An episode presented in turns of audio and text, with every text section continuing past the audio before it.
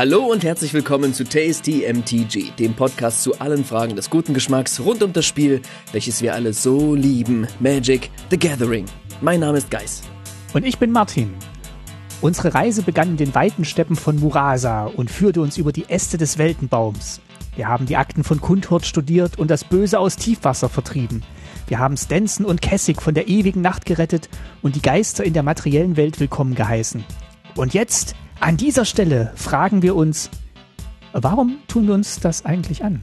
25 Jahre Tasty MTG. Hier ist der Podcast, der alle Antworten auf die Fragen hat, welche uns nie jemand je gestellt hat. Egal ob fatale Übersetzungen, lückenhafte Storylines oder unbegreifliche Flavor-Fails, nichts kann uns den Spaß am Spielen verderben. Was dafür sorgt, dass Magic uns so große Freude bereitet und dass man das sogar mit schnöden Zahlen belegen kann, darüber sprechen wir heute in der 25. Episode von Tasty MTG. Auch wenn niemand je danach gefragt hat. Los geht's!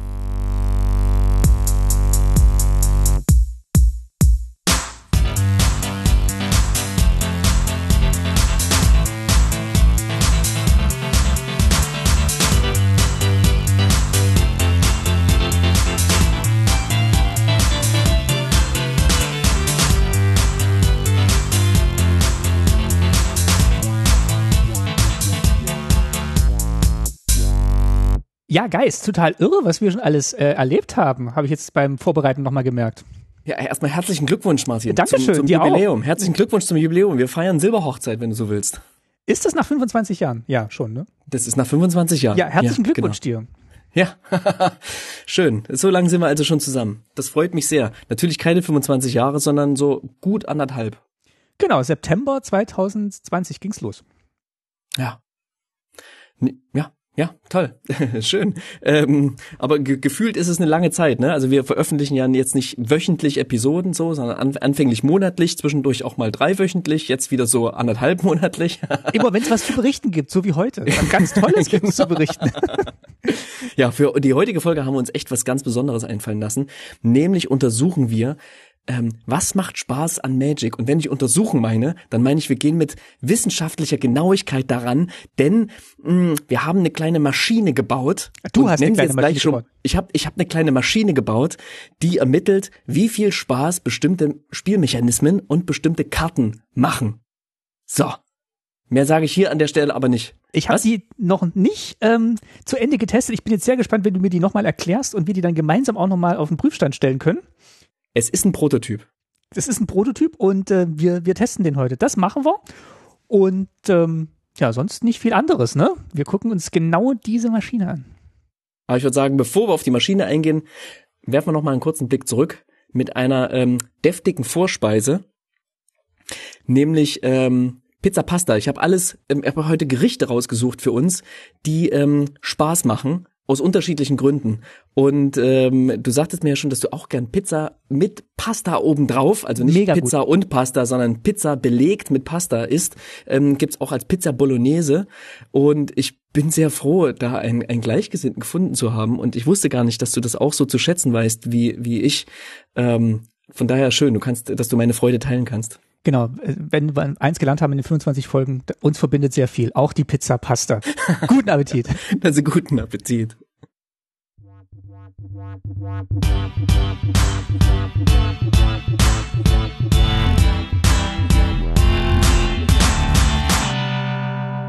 So, ganz kurzer Blick zurück. Wie ging, wie ging das eigentlich damals los mit Tasty MTG? damals im September. Ja, wir machen jetzt keinen Rückblick und äh, Traumsequenzen, in denen wir nochmal die besten Gags aus 25 Folgen einspielen. Ja. Ich, wenn ihr euch erinnert, Diese Clipshows, ne? Das hieß Clipshows Ja. früher. Das waren so die, die, die Folgen in, einer, in so einer Serie, ähm, wo sie kein Geld ausgeben wollten, sondern einfach so eine kleine, minimal, also fünf Minuten gedreht haben für die Folge und sie besteht nur aus Rückblenden, aus Erinnerungen oder aus Träumen oder irgendwas. Und man sieht so die besten Gags der letzten Zeit. Das hat bei dem Fernsehen, wo man, äh, also als es noch Fernsehen gab, als man sich aussuchen konnte, wann die Sachen liefen, noch Sinn gemacht. Ähm, mittlerweile macht das keinen Sinn mehr und auch bei uns macht das keinen Sinn. Wenn ihr die alten Sachen hören wollt, dann hört ihr euch da einfach nochmal an. Die stehen ja, stehen ja quasi zur Verfügung. Wir können euch ein kleines Update geben zu einem großen Problem, was wir am Anfang hatten. äh, wenn, ihr euch, wenn, ihr, wenn ihr euch erinnert, wir haben, äh, wir haben unser, oder wenn ihr euch nicht erinnert, sondern ähm, jetzt auch einfach guckt, unser Twitter-Account ist ja tasty-mtg. Und vielleicht fragt ihr euch, wenn ihr uns antwittert, warum ist das so kompliziert? Warum nicht einfach Tasty MTG gemacht? Das Tolle ist, das haben wir gemacht. Ähm, und dann wurde der Account sofort gesperrt. Und äh, ließ sich auch nicht wieder entsperren. Und äh, in Tradition ähm, dieses, dieses schönen Jubiläums habe ich auch nochmal nachgeguckt, ähm, wie es jetzt gerade darum steht. Und ähm, die Aussage ist, ähm, also ich konnte mich einloggen und dann kam auch ein Code an die E-Mail-Adresse, den konnte ich auch eingeben und dann war ich im Account. Und der sagt, your wow, account. Hast bis reingeschafft. Ich habe es bis reingeschafft tatsächlich. Your account is permanently suspended. After careful review, we determined your account broke the Twitter rules.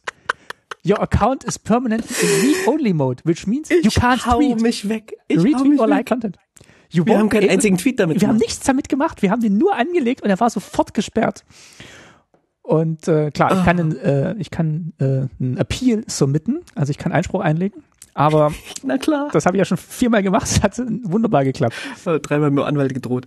Ähm, ja, wir werden, wir- Tasty MTG hätte tatsächlich eher gestartet.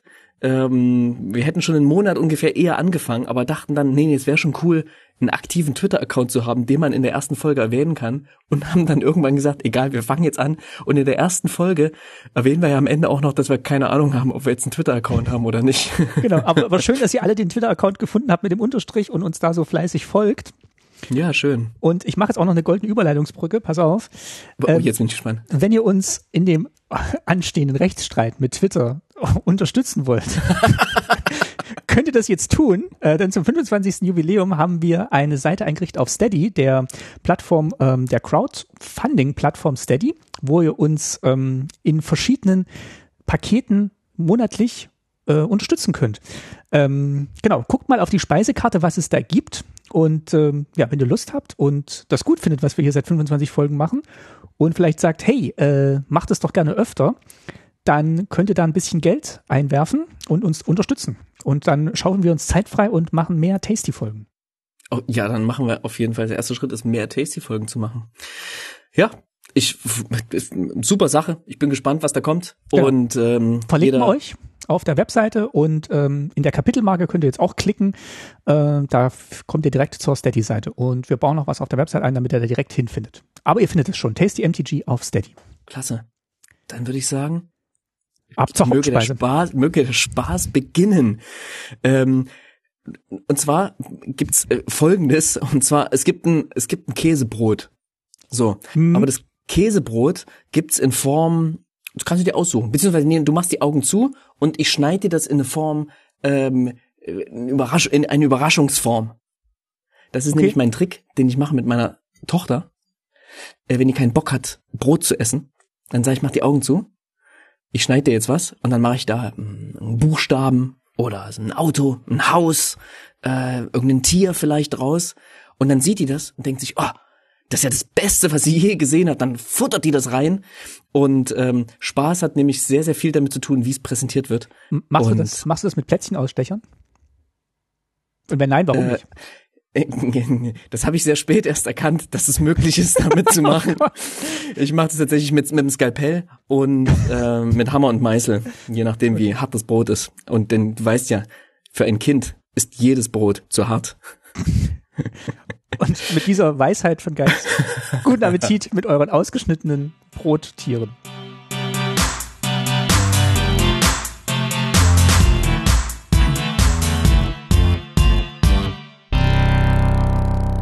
Hat mein Papa in der DDR schon gemacht mit den äh, Plätzchenausstechern. Da gab's schon Brot. Da gab ja, da Wir gab's, hatten doch sonst nichts. da gab's au- ausschließlich Brot. ja, Ah. Aber äh, good old, good old times, ähm, es waren das nicht. ja, ich wollte gerade sagen, wie endet dieser Satz? Kurve noch gekriegt, natürlich. Ähm, aber Good Old Times ähm, stehen uns bevor, denn äh, aus den 25 Folgen haben wir ganz viel gelernt und das hast du jetzt in eine, in eine Contraption gegossen, die uns jetzt sagt, was, äh, was Spaß macht an Magic. Äh, unser Motto ist ja auch Hardcore Casual. Ähm, das klingt erstmal martialisch, heißt aber einfach, dass wir total einfach Bock haben, dieses Spiel zu spielen und dass uns das Spaß macht und wir da nicht auf Turnieren den Spaß rausziehen, indem wir äh, schweißtreibend da sitzen. Also wir haben das mal gemacht in Prag, wo wir dann wirklich acht Stunden saßen und wir haben gemerkt, ist Zehn. zwar auch cool, zehn, genau, Zehn. ist zwar Mhm. auch cool, aber so am ähm, Küchentisch oder jetzt über Spelltable macht schon auch Spaß und dieses Casual, das liegt uns einfach. Klar, ne? Ich habe in, in letzter Zeit, also ich, was heißt in letzter Zeit, eigentlich schon immer, aber in den letzten halben Jahr ist es mir besonders aufgefallen, dass die Leute immer mehr drüber sprechen, was Spaß macht. Ne? Kommt vielleicht auch in dem Zuge mit sich, dass Commander als beliebtestes Format, auch als Casual-Format, halt immer weiter ausgereizt wird. Viele Leute haben immer mächtigere Decks und befinden sich so on the on the brink to CEDH, ja, also so kurz davor, dass ihre Decks so richtig kompetitiv sind und dass es nicht mehr um den um dass der der Spaß gar nicht mehr so vordergründig ist. Und ähm, auch bei Twitter haben wir immer wieder gemerkt, als wir gefragt haben, hey, was, was macht Spaß beim Magic-Spielen, plötzlich gab es da so Überschneidungen. Ne? Und ich habe so gemerkt, hey, in sowas Subjektiven wie Spaß, da gibt's offenbar Dinge drin, auf die können sich, können sich die Leute einigen die finden viele Leute gleichzeitig spaßig oder viele Leute gleichzeitig unspaßig. Und daraufhin fing das ein bisschen an, dass ich das, dass ich das mal selber so ein bisschen untersucht habe. ähm, was macht, was macht dir denn so persönlich Spaß beim am Magic spielen? Was ist denn so das, was dich dranhält? So ganz persönlich für dich so ein, ein Ding? Also schon so dieses, ähm, dieses Combo auf einem niedrigen Level. Also wenn, wenn ich was mache und das löst dann viel aus. Deswegen spiele ich auch sehr gerne Enchantments. Also ich ähm, finde Enchantments eines der besten Kartentypen, weil das, weil das immer so einen kleinen äh, Effekt erzeugt, wenn ich was anderes mache. Also das macht mhm. mir Spaß. Wenn ich, mhm. wenn ich was spiele und dann passiert gleichzeitig noch was anderes. Naja. Ja, es passiert einfach super viel, ne? Egal wen ich frage, wem ich diese Frage in den letzten, letzten Monaten gestellt habe, es kommen immer grundlegend unterschiedliche Antworten so. Ähm, was ich gemacht habe, ist aber, ich habe das ein bisschen systematischer angegangen und ein bisschen genauer hingeguckt und mir vor allem die Mechanismen von Magic angeschaut. Also ich habe es wirklich versucht, so konkret wie möglich zu machen.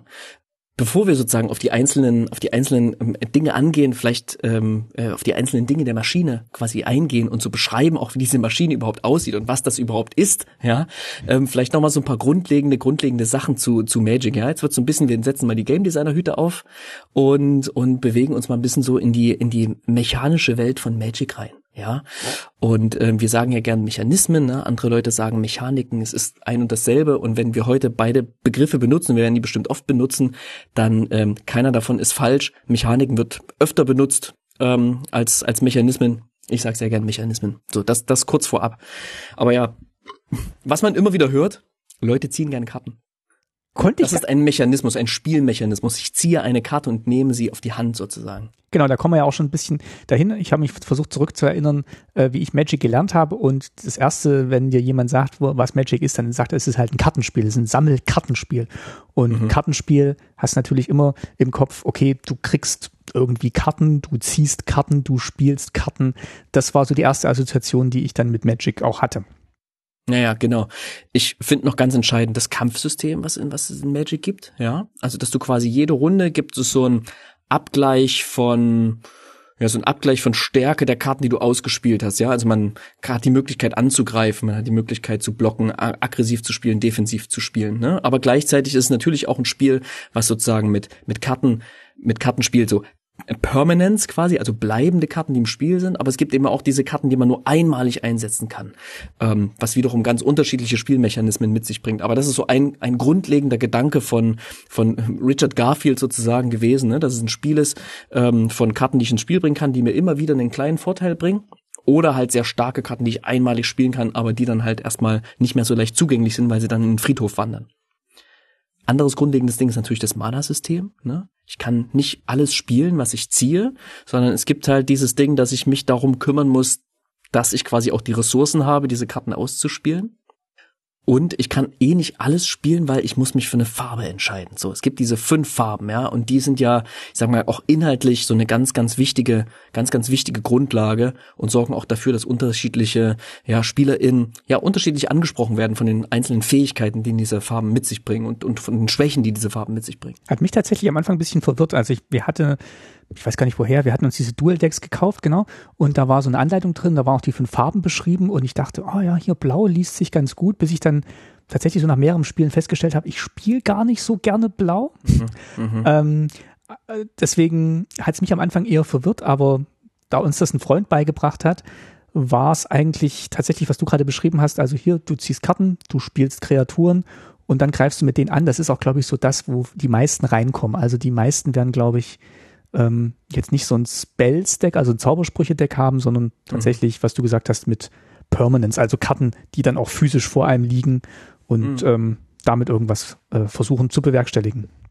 Mhm. Wir werden gleich noch ganz konkret erstmal noch so ein paar so ganz allgemeine Sachen. Ne? Also Magic ist auch ein Spiel, was dadurch interessant ist, dass es offene Informationen gibt. Also Karten, die offen auf dem Tisch liegen, wo man genau weiß, ah, der Gegner hat eine Kreatur, die ist so stark. Und im Friedhof liegen diese und jene Karten, auf die er vielleicht wieder Zugriff hat. Aber es gibt eben auch verdeckte Informationen, die ähm, für den Gegner verdeckt sind, weil es Karten sind, die ich auf der Hand habe oder verdeckt auf dem Tisch liegende Karten. Und es gibt auch für mich verdeckte Informationen, also die Bibliothek, die einfach gemischt daneben liegt, wo ich nicht weiß, was als nächstes kommt. Also das ist schon auch spannend, wie so der ganze Informationsfluss ist. Ähm, Karten wechseln Zonen. Ne? Also ich weiß noch, ich habe mal ein Interview gehört von, ich glaube, äh, Brian David Marshall war das, ein so ein, ja, ein Magic-Historiker, wenn man so will, und, und, und, und ein Connoisseur des, des Spiels, der sagte halt so, Magic macht Spaß, weil Karten immer wieder Zonen wechseln. So, und weil äh, Karten ihre Zustände verändern. Die werden getappt, die werden untappt, die werden umgedreht, die gehen in den Friedhof, die gehen auf die Hand, die gehen in die Bibliothek und so weiter. Ähm, und Magic ist letztlich auch ähm, und das ist ja so, das ist ja so ein, ein, ein Spezialgebiet von Richard Garfield. Der beschäftigt sich ja ganz, ganz viel mit ähm, dem Zusammenspiel von Zufall und Strategie. Wahrscheinlichkeiten. Und ja, Wahrscheinlichkeiten, aber er sagt halt auch, ein Spiel ist sehr, sehr gut, wenn es einen hohen Anteil an, Strate an Strategie hat, wie bei Magic. Ich stelle mein Deck zusammen. Es verlangt von mir ja eine Weitsicht, auch eine gewisse, ein gewisses strategisches Know-how, wenn ich spiele. Und es gibt einen hohen Anteil von Zufall ich schmeiß diese Karten zusammen, ich misch diese Karten und ähm, ich weiß nicht, was ich ziehe und ich muss mit diese Wahrscheinlichkeiten eben ein, einberechnen. So. Und das, das funktioniert bei Magic sehr, sehr, sehr, sehr gut. Für mich funktioniert das bei Magic so gut wie bei keinem anderen Spiel, was ich kenne. Er hat noch das Beispiel von Poker gebracht, wo das, wo das ähnlich ist, wo man eben sehr hohes Level an, an, an Geschicklichkeit oder Geschick mitbringen muss, aber es eben auch eine sehr, sehr große Zufallskomponente gibt. Ja, dann ähm, haben wir das jetzt alles benannt, aber ähm, genau, du sagst es schon, ähm, das, das muss man jetzt ja alles so ein bisschen praktikabel machen für, wie du es genannt hast, die Maschine. Und ich muss ganz ehrlich sagen, genau. du gesagt hast, du hast eine Maschine gebaut. Ich hatte dann erstmal so äh, vor, vor Augen aus Monkey Island, ich weiß nicht, ob du Monkey Island gespielt hast, den ersten Teil wo der Schwertmeister oder der, der, der Schwerttrainer sagt, okay, du hast jetzt ganz gut gelernt, ich lasse dich antreten gegen die Maschine und dann kommt so ein Synthi-Sound und dann schiebt mhm. der von rechts im Bild so, so eine Apparatur rein, so mannshoch, ja, gesteuert ja. von so einem Affen. Und, so ungefähr genau das Und gegen den musst du fechten. Genau. Und das stelle ich mir von dem, wem sagt, ich lasse dich antreten gegen die Maschine. Die Maschine ist eine mannshohe Apparatur, die von einem Affen gesteuert wird. Das ja. können wir so festhalten. Ähm, gleich von weggenommen ganz doof gesagt, das ist eine Excel-Tabelle, die von mir bedient wird. Aber ja, also eine Mann, es ist eine mannshohe Maschine, die ein Affe bedient. So, ja, ja, aber ähm, äh, genau, Step, Step by Step. Äh, also, verlinken, verlinken wir die eigentlich? Wir verlinken die, ja, ja. Der könnt da gern mal reingucken. Das ist, ähm, das ist ein, ein kleines, aber wachsendes Ungetüm und ähm, das ist kein Programm, was ich geschrieben habe, sondern es ist ein Experiment, ein Gedankenexperiment. Und ähm, ne, ich hatte es ja schon mal erwähnt, ich arbeite auch ein bisschen als Game Designer und für mich war es auch eine Möglichkeit, ähm, das, womit ich mich eh Tag ein Tag aus beschäftige, so Spiel, mh, unter, Unterhaltung im Spiel, das einmal anzuwenden auf ja, auf Magic und zu gucken, ähm, so etwas zu quantifizieren, was, was vermeintlich nicht quantifizierbar ist. Also wirklich festzustellen, mal auf, sich auf Zahlenwerte festzulegen, beispielsweise für, für ähm, ja, eine immaterielle Sache wie Spaß. Also es geht nicht um Power Toughness, sondern wir ähm, äh, in dieser Maschine können wir quasi sozusagen äh, feststellen, ein bestimmter Mechanismus hat den Spaß von sieben und ein anderer Mechanismus hat den, hat den Spaßwert von vier und ein anderer hat den Spaßwert von zehn. So, und dann können wir die miteinander vergleichen. Und ähm, was das Ganze für Erkenntnisse mit sich bringt, das klären wir ganz am Ende. Erstmal so ein paar grundlegende Sachen. Also es geht wirklich um Spaß. Und es geht nicht, ausdrücklich nicht um das Gewinnen. Ja, ich möchte hier diese Karten ähm, das sind wirklich zwei Sachen, die ich voneinander trennen möchte. Das heißt, mhm. wenn hier, wenn wir etwas bewerten, dann bewerten wir es nicht danach, wie nah es mich an den Sieg heranführt. Auch Gewinnen kann Spaß machen, aber das wird hier ausgeklammert. Das Gewinnen an sich wird ausgeklammert. Dazu könnt ihr euch alle anderen Podcasts quasi anhören, die beschreiben euch, wie ihr sozusagen auch effektiv spielen könnt. Ihr wisst ja, das, das machen wir nicht so häufig, ja? genau, und jetzt haben wir es auch wissenschaftlich bewiesen. Und jetzt, jetzt sind wir gerade dabei, das wissenschaftlich zu beweisen, ja. Aber genau, das ist ganz wichtig zu verstehen für diese, für diese Maschine. Das heißt, wenn wir gleich den, äh, keine Ahnung, den Black Lotus evaluieren, ja, dann bewerten wir quasi nicht, wie gut ist der im Spiel, so, oder wie, was, welche Rolle spielt sein monetärer Wert, sondern wir gucken, wie viel Spaß macht es, den Black Lotus zu spielen. Einfach nur dieses Stück Papier mit dem Mechanismus da drauf. Und wir betrachten den Mechanismus. Wir betrachten auch nicht den Flavor und nicht das Artwork etc. Das machen wir auch in anderen Folgen. Und man muss sagen, wenn ihr eine Karte habt, die ihr für das Artwork liebt, für die Verknüpfung von Titel, Mechanismus, Artwork, Flavortext und so weiter, dann schlägt das, dann schlägt das dieses System, ja. Also Flavor always wins steht quasi jetzt hier groß oben drüber. Der Flavor sticht alles aus. Wenn euch persönlich eine Karte oder ein Mechanismus so gut gefällt, dann, dann ist das sozusagen alles nichtig, was wir hier erzählen. Ja, das ist die, die das große relativierende Moment, ähm, weil keine Ahnung, ja, eine Karte kann mich erinnern an eine bestimmte Situation in meinem Leben, kann mich erinnern an eine Geschichte, die ich gelesen habe, oder an etwas, was überhaupt nichts mit diesem, was mit überhaupt nichts mit dem Spiel zu tun hat, oder an einen besonderen Spielmoment, wo ich mich verliebt habe oder so. Ähm, das ist, das steht über allem drüber. Schöne Grüße an äh, den anderen Martin. Ich werde Ashiok nie wieder anders spielen können, als mit euch beiden in diesem abgelegenen Hotel in, in Thüringer Wald. Ja, ganz groß, das kleine Ashiok. Ähm, das, ähm, das, ist immer, das, ist, immer, das ist so eine schöne Geschichte einfach.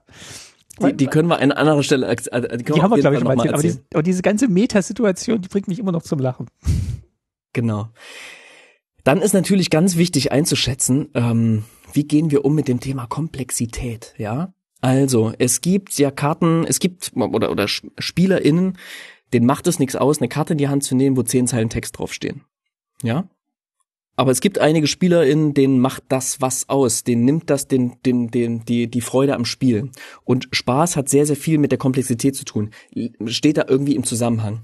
Wir bewerten die Karten nach dem Grundsatz, das ist so ein ja, Game Design Grundsatz, easy to learn, hard to master. Das heißt, je einfacher der Mechanismus, desto besser, sagt aber natürlich nichts darüber aus, wie komplex die Karte im Spiel ist. Aber wir gehen sozusagen von der Grundprämisse aus, je einfacher ein Mechanismus ist, je simpler, desto besser ist er. Manchmal gibt es natürlich auch noch sozusagen eine Schere von, es gibt viele Worte auf einer Karte, aber sie spielt sich total fluffig und total intuitiv. Und andersrum, es gibt eine Karte, da stehen irgendwie zwei Zeilen, drei Zeilen Text drauf und es bereitet dir einfach nur einen riesengroßen ähm, Knoten im Hirn, mit diese, diese Karte auszuspielen. Ja. Und wenn du den Knoten im Hirn hast, dann unterbricht das den Spielfluss, dann ähm, wirkt sich das negativ auf den Spaß beim Spielen aus. Mhm. Ja, ihr merkt schon, es wird langsam konkreter. Wir gehen weiter. Ich komme noch mit. Ähm, ja, du kommst noch mit. Gut. Ressourcen sind ein wichtiges Thema. Wenn jemand frisch anfängt, Magic zu spielen, dann fühlt sich das für die Person sehr unangenehm an, wenn beispielsweise Karten von der Bibliothek in den Friedhof geschmissen werden. Weil die sind ja dann so weg. An die kommt, also ne, also man weiß ja, man hat ja am Anfang kennt man noch nicht die ganze Palette von Tools, die die es gibt, um um den Friedhof halt auch als Ressource wahrzunehmen. Und wir gehen davon aus, dass wir sozusagen den Spaß bewerten, nicht für Leute, die gerade erst anfangen, Magic zu spielen, sondern Leute, die quasi schon verstanden haben, hey, meine Ressourcen sind natürlich das Mana, was ich vor mir liegen habe, das sind aber auch Handkarten, das ähm, ist mein Friedhof, das ist meine Bibliothek, also alles, was irgendwie im Spiel zur Verfügung steht. Ne? Also ich bewerte jetzt sozusagen den Spaß einer Karte nicht nicht ähm, schlechter, nur weil draufsteht, um als zusätzliche Kosten, um diesen Spruch zu wirken, ähm, werfe zwei Karten ab.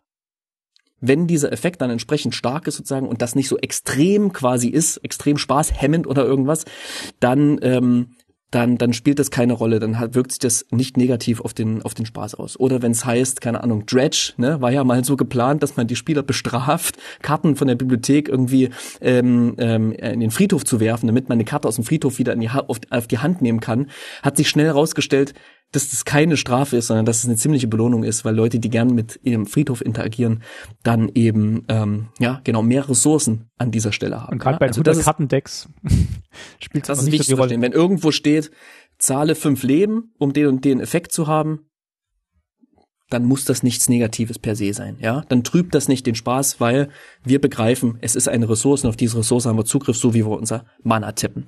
Gleichwohl gucken wir trotzdem, es gibt bestimmte Karten, die ressourcenmäßig extrem rausstechen. Ja, wenn ich extrem viel Mana bezahlen muss, um eine Karte zu spielen und ich nichts weiter sonst machen kann, dann kann ich einfach unterm Strich weniger spielen. Das ist natürlich doof. Wenn eine Karte extrem wenig kostet, keine Ahnung, kommen wir gleich, Beispiele bringe ich gleich noch, dann berücksichtigen wir das auch.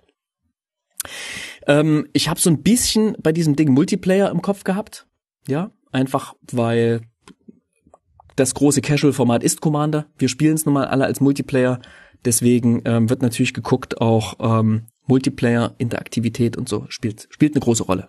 Und wie du gerade schon gesagt hast, hat, kommen da natürlich auch viele Mechanismen ähm, zu ihrer vollen Blüte. Einerseits, weil man halt viele Karten hat, weil man mehr Leben hat als sonst. Das heißt, die Karten können so ein bisschen besser atmen, denke ich mir jetzt gerade, wenn du die Mechanismen dir anguckst und jetzt nicht nur auf den, auf den Sieg hinguckst. Mhm, genau. Und noch ein letztes Wort zur, zur Funktion quasi. Es ist ziemlich simpel. Es ist eine Tabelle, in der quasi in jeder Spalte oder es gibt verschiedene Kategorien, für die jeweils Punkte vergeben werden. Und diese Punkte werden einfach addiert und am Ende kann dann, kommt dann eben ein, ein addierter Zahlenwert raus. Je höher der Zahlenwert ist, desto mehr Spaß macht es quasi diese, diese, dieser Mechanismus, diese Karte. Mit Mechanismen funktioniert es sehr gut. Mit Karten ist es zum Teil sehr, sehr komplex, aber das gucken wir uns heute trotzdem an und probieren wir ein bisschen aus. Und ähm, ja, so simpel, so simpel ist das Ganze. Ähm, es können in den meisten Kategorien Punkte vergeben werden von plus zwei bis nach unten hin minus zwei sozusagen. Ja, also es können auch ähm, Punkte abgezogen werden. Und ich würde sagen, als nächstes gucken wir uns die einzelnen Kategorien mal an, in denen bewertet wird, gucken uns ein paar Beispiele an und äh, danach schmeißen wir die Maschine mal an. Sehr gut. Und äh, genau, wenn wir den Rechtsstreit gegen Twitter gewonnen haben, dann nehmen wir das restliche Geld, was äh, von euch noch übrig ist, und dann bauen wir eine App draus. Mm. Das ist natürlich, mm, das ist hart. okay, äh, guck, gucken wir uns die, ähm, die einzelnen Spalten beziehungsweise die einzelnen Kategorien mal an. Okay, also die erste obere Oberkategorie quasi ähm, nennt sich Spielfortschritt. Ja, das heißt, es macht Spaß, Dinge zu spielen. Widersprecht mir, wenn es anders ist. Ich bin überzeugt davon und habe das wissenschaftlich ähm, ähm, erforscht. Es macht Spaß, wenn das Spiel voranschreitet. Ja, mhm. es macht keinen Spaß, wenn das Spiel ausgebremst wird. Es macht keinen Spaß, langsam spielen zu müssen, ähm, sondern ich will in Gameflow reinkommen. Ja, ich will, dass das Spiel mich nicht überfordert, ich will, dass das Spiel mich nicht unterfordert, ich will, dass das Spiel mir nicht wegrennt, ich will einfach, ähm, dass das Spiel voranschreitet und irgendwann auch zu einem zu einem Ende kommt.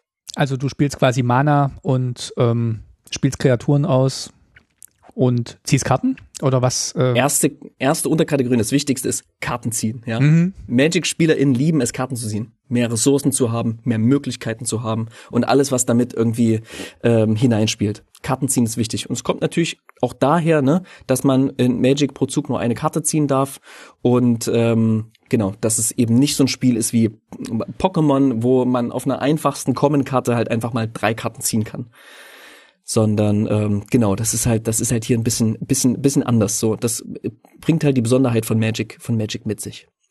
Dann gibt's eine zweite Kategorie, extreme Ressourcen habe ich die genannt, ja.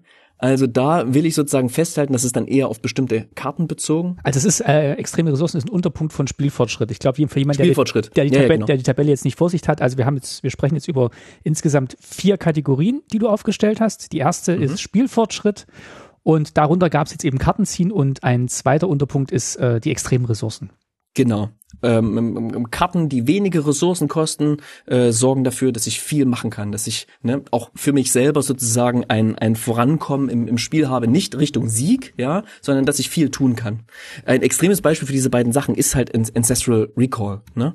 Diese, diese Karte, äh, ihr kennt sie, kostet ein blaues Mana und ich kann, oder ein, ein Spieler ähm, meiner Wahl darf äh, drei Karten ziehen.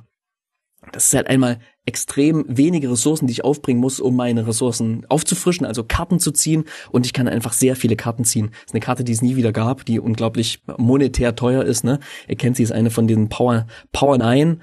Und ähm, aber wenn ich sie spiele, ungeachtet dessen, wie teuer sie ist und wie selten sie ist und so weiter, das ist halt schon cool. Ne? Ich mache irgendwie, ich mache relativ wenig und krieg sehr, sehr viel sehr, sehr großen Benefit davon, der mich im Spiel hält, der mir Optionen gibt und das Spiel voranschreiten lässt. Für mich, ja.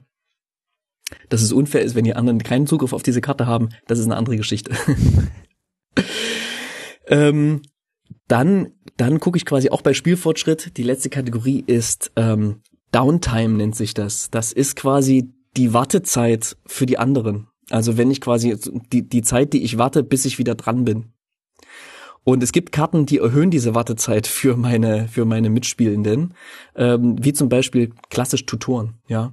Wenn, wenn, wenn ich gegen ein Deck mit vielen Tutoren spiele, dann sorgt das, wir, wir denken an Casual, ja, also nicht an hochkompetitive Decks, die genau wissen, was sie aus ihrer Bibliothek raussuchen sollen, sondern an das durchschnittliche Spiel, so wie, so wie, so wie wir das alle kennen, dann sorgt es das dafür, dass Leute ihre Bibliothek von 280 Karten in die Hand nehmen und dann mal so eine Auswahl von den Top 5 machen, die sie gern ziehen würden und dann eine Top 2 und sich dann harten, äh, schweren Herzens würfeln, um sich für eine Karte zu entscheiden. So. Dann noch die Bibliothek mischen müssen und dann kann das Spiel vorangehen. Das heißt, jegliches Mischen des Decks ähm, braucht Zeit, verlangsamt das Spiel und erhöht die Downtime für die, für die GegnerInnen. Und Tutoren machen sowas beispielsweise wie der Demonic Tutor, wo man sich für ähm, eins und ein schwarzes Mana eben eine Karte aus der Bibliothek aussuchen und auf die Hand nehmen darf. Die nächste Kategorie die ist vielleicht Oberkategorie? Die, die nächste Oberkategorie, ja, ist vielleicht die die wichtigste Kategorie Interaktivität. Ich behaupte, es macht mehr Spaß zu spielen, wenn mehr interagiert wird am Tisch. Wenn du dem immer noch folgen kannst, ja. Ja, ja, na, na, natürlich, folgen, folgen können ist, ist ganz wichtig. Also generell ist es, glaube ich, wichtiger Punkt. Ähm, es es ja. sorgt für ein, für ein schöneres soziales Erlebnis, wenn ich gucken muss, was meine Gegner machen und wenn meine Gegner gucken müssen, was ich mache. Ja, es gibt eine größere, größere Verbindung der Spielenden am Tisch. Und ähm, ein ganz entscheidendes Moment, ich hatte es schon erwähnt, ist halt der, der, der, die Angriffsphase, die Kampfphase. Das heißt, ähm, ähm, sorgt ein Mechanismus dafür, dass er mich ermutigt anzugreifen. Das ist die erste Unterkategorie, die ich betrachte. Werde ich dazu ermutigt anzugreifen? Habe ich quasi, werde ich dazu ermutigt zu interagieren? Ähm, und genau andersrum werden meine Gegner dazu ermutigt, mich anzugreifen. Also kommt Interaktion zustande durch ähm, Genau, also zum Beispiel beim ermutigt anzugreifen, macht so einen Mechanismus wie Raid, den können wir uns auch gleich nochmal angucken. Wie heißt der, wie heißt der im Deutschen gleich nochmal? Überfall heißt das, glaube ja. ich, ne? Dann kriegst du einen Benefit, wenn du angreifst. Ich hab, zum Beispiel gibt's den, den Wingmate Rock, das ist eine weise Kreatur, ein, ein, ein Vogel, der ähm, kostet drei und zwei weiße, eine Mythic, der fliegt und ähm, wenn er angreift, dann erzeuge ich eben einen drei, vier weißen Vogel-Kreaturenspielstein mit Flugfähigkeit. Nee, also wenn du angegriffen hast und er kommt ins Spiel, dann macht er noch Ach ja, drei, richtig, vier. ja, ja, sorry, genau, genau, genau. Wenn der, wenn ich angegriffen habe und der kommt ins Spiel, ja. Das heißt, ich will den nur spielen, wenn ich in diesem Zug auch irgendwie angreifen konnte. Damit du dann zwei Vögel und hast. Damit ich dann zwei Vögel habe, genau. ähm, Richtig. Und angegriffen, angegriffen werden, das gibt's tatsächlich nicht so oft. Aber ähm, beispielsweise gab's in Mitternachtsjagd diesen schönen Mechanismus äh, Coven, Hexenzirkel, wo es eben darum geht, dass ich ähm, drei oder mehr Kreaturen mit unterschiedlicher Stärke kontrolliere. Da hat mein Gegner dann natürlich ein großes, großes Interesse daran, das irgendwie zu stören, diese, diese bestehenden Kreaturen, ähm, will mich dazu zwingen, irgendwie ähm, zu blocken mit einer Kreatur, ähm, dass eine Kreatur totgeblockt wird beispielsweise, damit ich den Benefit nicht mehr habe. Also das ist ein Mechanismus, der ermutigt ist, der ermutigt mich oder ermutigt meine Gegner, mich anzugreifen. Wie gesagt, es geht hier nicht darum zu gewinnen, sondern es geht um Spaß, ja, muss man immer wieder, immer wieder sagen, ja. Ähm, das, das sind, das sind durchaus zwei verschiedene Paar, verschiedene Paar Schuhe. So, dann gibt's noch so, ähm, so allgemein gefasste ähm, Sachen wie, ähm, gibt es Karten, die mich dazu zwingen, darauf zu achten, was meine Gegner tun. Ganz klassisches Beispiel sind alle Spontanzauber, Instants, ja. Ich muss genau gucken, wann macht mein Gegner was und wann setze ich die quasi ein, an welcher Stelle. Das kann ähm, so ein Doomblade sein für eins und schwarzes Spontanzauber, wo ich eine äh, nicht schwarze Kreatur zerstören kann. Oder, oder auch viele, oder auch andere.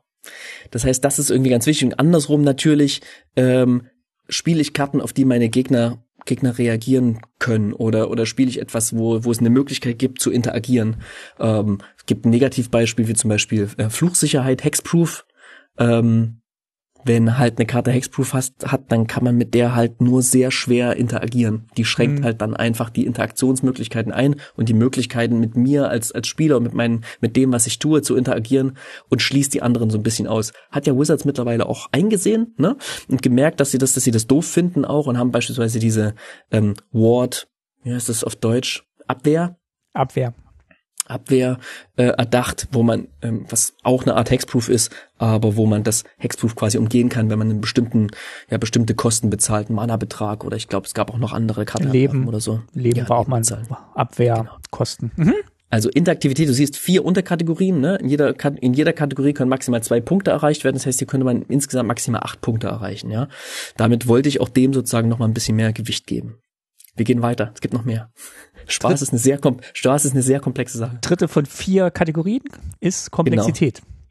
Komplexität. Ähm, und da ist eine Unterkategorie gleich mal das Gegenteil, Simplizität des, der Regeln, ja. Also wie ich oben schon sagte, easy to learn, hard to master, das ist sozusagen das, das Ziel, was wir angehen, wo, wo ich den, den größten Spaß drin sehe. Das heißt, ähm, wenn ein, wenn bestimmte Regeln sehr komplex sind, dann sorgen sie dafür, dass sie dass sie ähm, ja bestimmte Spieler vielleicht abhängen, ja, man weiß nicht mehr, man verliert den Überblick schneller, es verlangsamt das Spiel und ähm, es ist weniger intuitiv zu spielen, es verringert den Spaß. Bending. Zum Beispiel. Ja, ja, genau, genau. Ne? Also klar, ne? Das ist Natürlich sind es auch subjektive Sachen. Bestimmte Leute können mit komplexeren Regeln leichter umgehen als, als andere, aber ähm, ich glaube, es gibt eine ganz gute Baseline, ab welchem Punkt es dann einfach ja, kompliziert wird. Und vielleicht auch unnötig kompliziert. Und zum Thema Komplexität, sozusagen das Positive des Ganzen ist auch eine, so eine spielerische Flexibilität. Ähm, also beispielsweise Spells wie habe ich am, am, am Wochenende erst dagegen verloren. Der, der Raktos-Amulett, der Raktos-Charm, ja, also diese ganzen Charms sind ein schönes Beispiel. Der hat zum Beispiel, ich lese den mal kurz vor, der kostet schwarz und rot, ist eine Ankommen, ähm, ein, ein Spontanzauber, bestimme eines. Und dann hast du drei Optionen. Schicke alle Kreaturen aus dem Friedhof eines Spielers deiner Wahl, alle Karten aus dem Friedhof eines Spielers deiner Wahl ins Exil. Ähm, oder zerstöre ein Artefakt deiner Wahl oder jede Kreatur fügt ihrem Beherrscher einen Schadenspunkt zu. Und letzteres hat mich ähm, ähm, am Wochenende das Spiel gekostet. Da hat der, der, der liebe Axel aus unserer Playgroup einfach im richtigen Moment gezogen und mich dann noch wegpingen können. Ähm, genau. Aber er konnte halt diese Karte auf der Hand behalten und dann eben im entsprechenden Moment einsetzen und ähm, ja, genau. diesen Modus und sich wählen. entscheiden. Und Flexibilität oder beziehungsweise Entscheidungen treffen können, ist das ist quasi hm, das, das Grundding eines Spiels. Ja, nur wo ich mich entscheiden kann, ist ein Spiel.